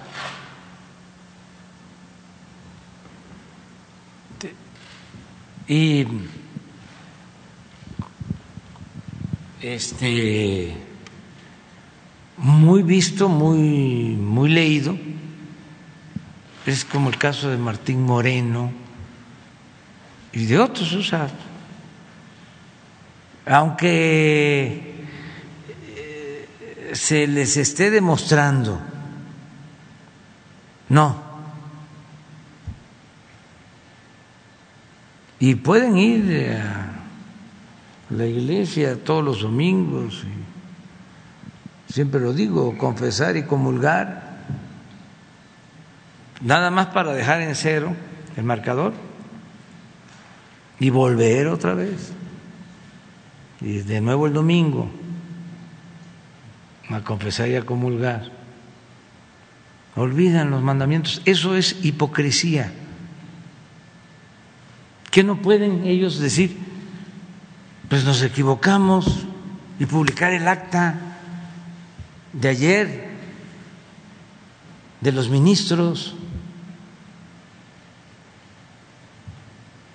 Entonces, lo de la percepción que tú, que tú planteas, pues hay que seguir informando, informando, por eso todos los días 20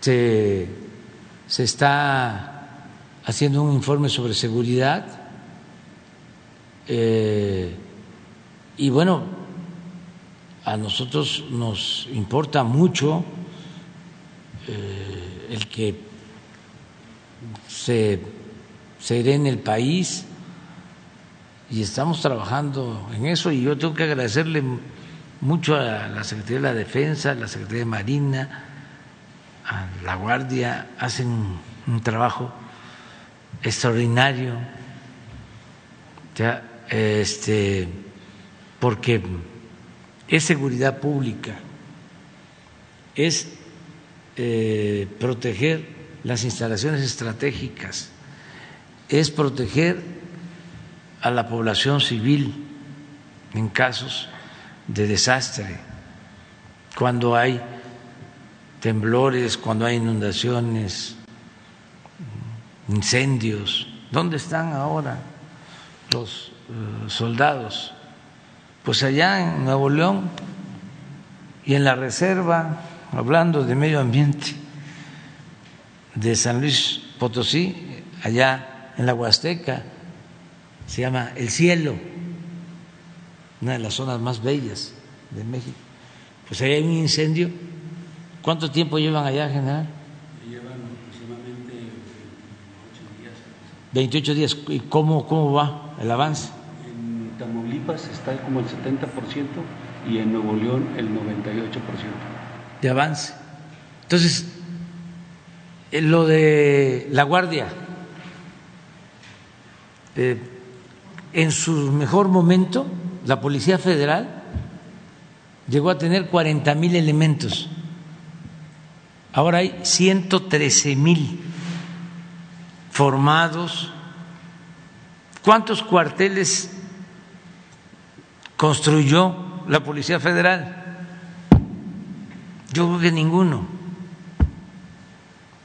Ahora tenemos 200 terminados. 233 cuarteles. Y me gustaría, bueno, invito a toda la gente que visite los cuarteles, que los visite, eh, porque cuestan o se eh, invirtieron 25, 28 millones de pesos en cada cuartel para 120 elementos, mujeres y hombres. 25, 28 millones de pesos en tres meses, construidos por los ingenieros militares. Cuando vean un banco del bienestar, ya debemos de tener como unos 1.300, 1.300 sucursales terminadas. ¿Saben cuánto? Cinco millones de pesos por sucursal. Nos alcanza el dinero por eso, porque no hay corrupción. Imagínense cuánto eh, hubiesen cobrado por los cuarteles, no por las sucursales de los bancos. Bueno, el aeropuerto la refinería, dijimos 8 millones de, de, dólares, 8 mil millones de dólares, va a salir un poco más, cerca de 9 mil millones de dólares. Pero cuando se hizo la licitación, la empresa más importante nos ofrecía 12 mil millones de dólares para hacerlos la este, refinería y la terminaba hasta el 2026. Dijimos, no, la vamos a hacer nosotros. Lo mismo con el aeropuerto, lo mismo el tren Maya. Estamos aplicadísimos porque eh, ya tenemos que terminar en diciembre del año próximo que ya nos queda muy poco tiempo. Entonces, eh, vamos a seguir eh, informando a la gente y eh, que se reconozca la labor que están haciendo los marinos, los soldados, los integrantes de la Guardia Nacional, ayudando, cuidando en todo ya para terminar, ¿ya terminamos? Mi, última pregunta, presidente. Em, hay una solicitud de investigación en contra del gobernador Cuauhtémoc Blanco por presunto enriquecimiento ilícito. También se está pidiendo eh, su desafuero para poderlo juzgar por esto. ¿Él sigue siendo una persona de toda su confianza? Sí. Y lo que hay detrás, pues es, este, para decirlo amablemente, sutilmente, es politiquería. Es que eh, Morelos eh, había una asociación delictuosa. En Morelos se alimentaban y se nutrían mutuamente el poder político y eh, la delincuencia. Entonces, eh, la traen en contra de Cuauhtémoc Blanco. Este, y no dejan de atacarlo. Pero yo lo apoyo. Yo lo. ¿Mande? pues tiene ahí gente que le heredaron, allá hicieron las leyes este, antes de que saliera el gobierno anterior, de tal forma que lo dejaron atado en el Congreso. La Fiscalía, una de las cosas que hicieron en, en, este, en el periodo neoliberal era que daban eh, cargos por 10, 15 años. Y no se puede mover a un fiscal estatal. No solo eso, este, como burla, también 10, 15 años para los fiscales anticorrupción, puesto por los gobernadores.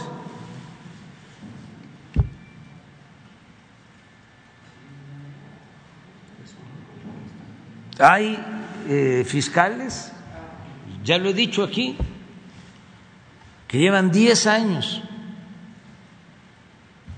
o más, y si vemos los resultados, pues ya no deberían de estar. Si se tratara, ¿sí?, de cualquier trabajador, ya los hubiesen despedidos. O sea, no es este eh, mm, nada subjetivo, son resultados. A ver, ¿qué has hecho eh, en el tiempo que llevas? Y si este, en 10, 12 años no has avanzado, pues tú eres parte del problema. Entonces, eso sucede en Morelos, o sea, lo dejaron este a Cuauhtémoc rodeado, este eh, atado, impedido de hacer cosas y lo hemos estado ayudando y yo voy a seguir visitando Morelos y estamos este, eh, apoyando a ese pueblo que es mm, extraordinario, ejemplar, el pueblo de Morelos. Desde el sitio de Cuautla,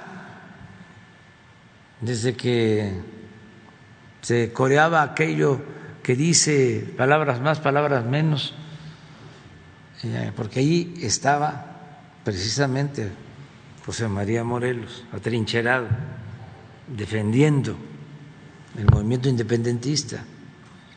Y se decía, este, por un cabo doy un real, por un soldado un tostón, por mi general Morelos doy todo mi corazón. Bueno, ya, vámonos. Tardísimo ya.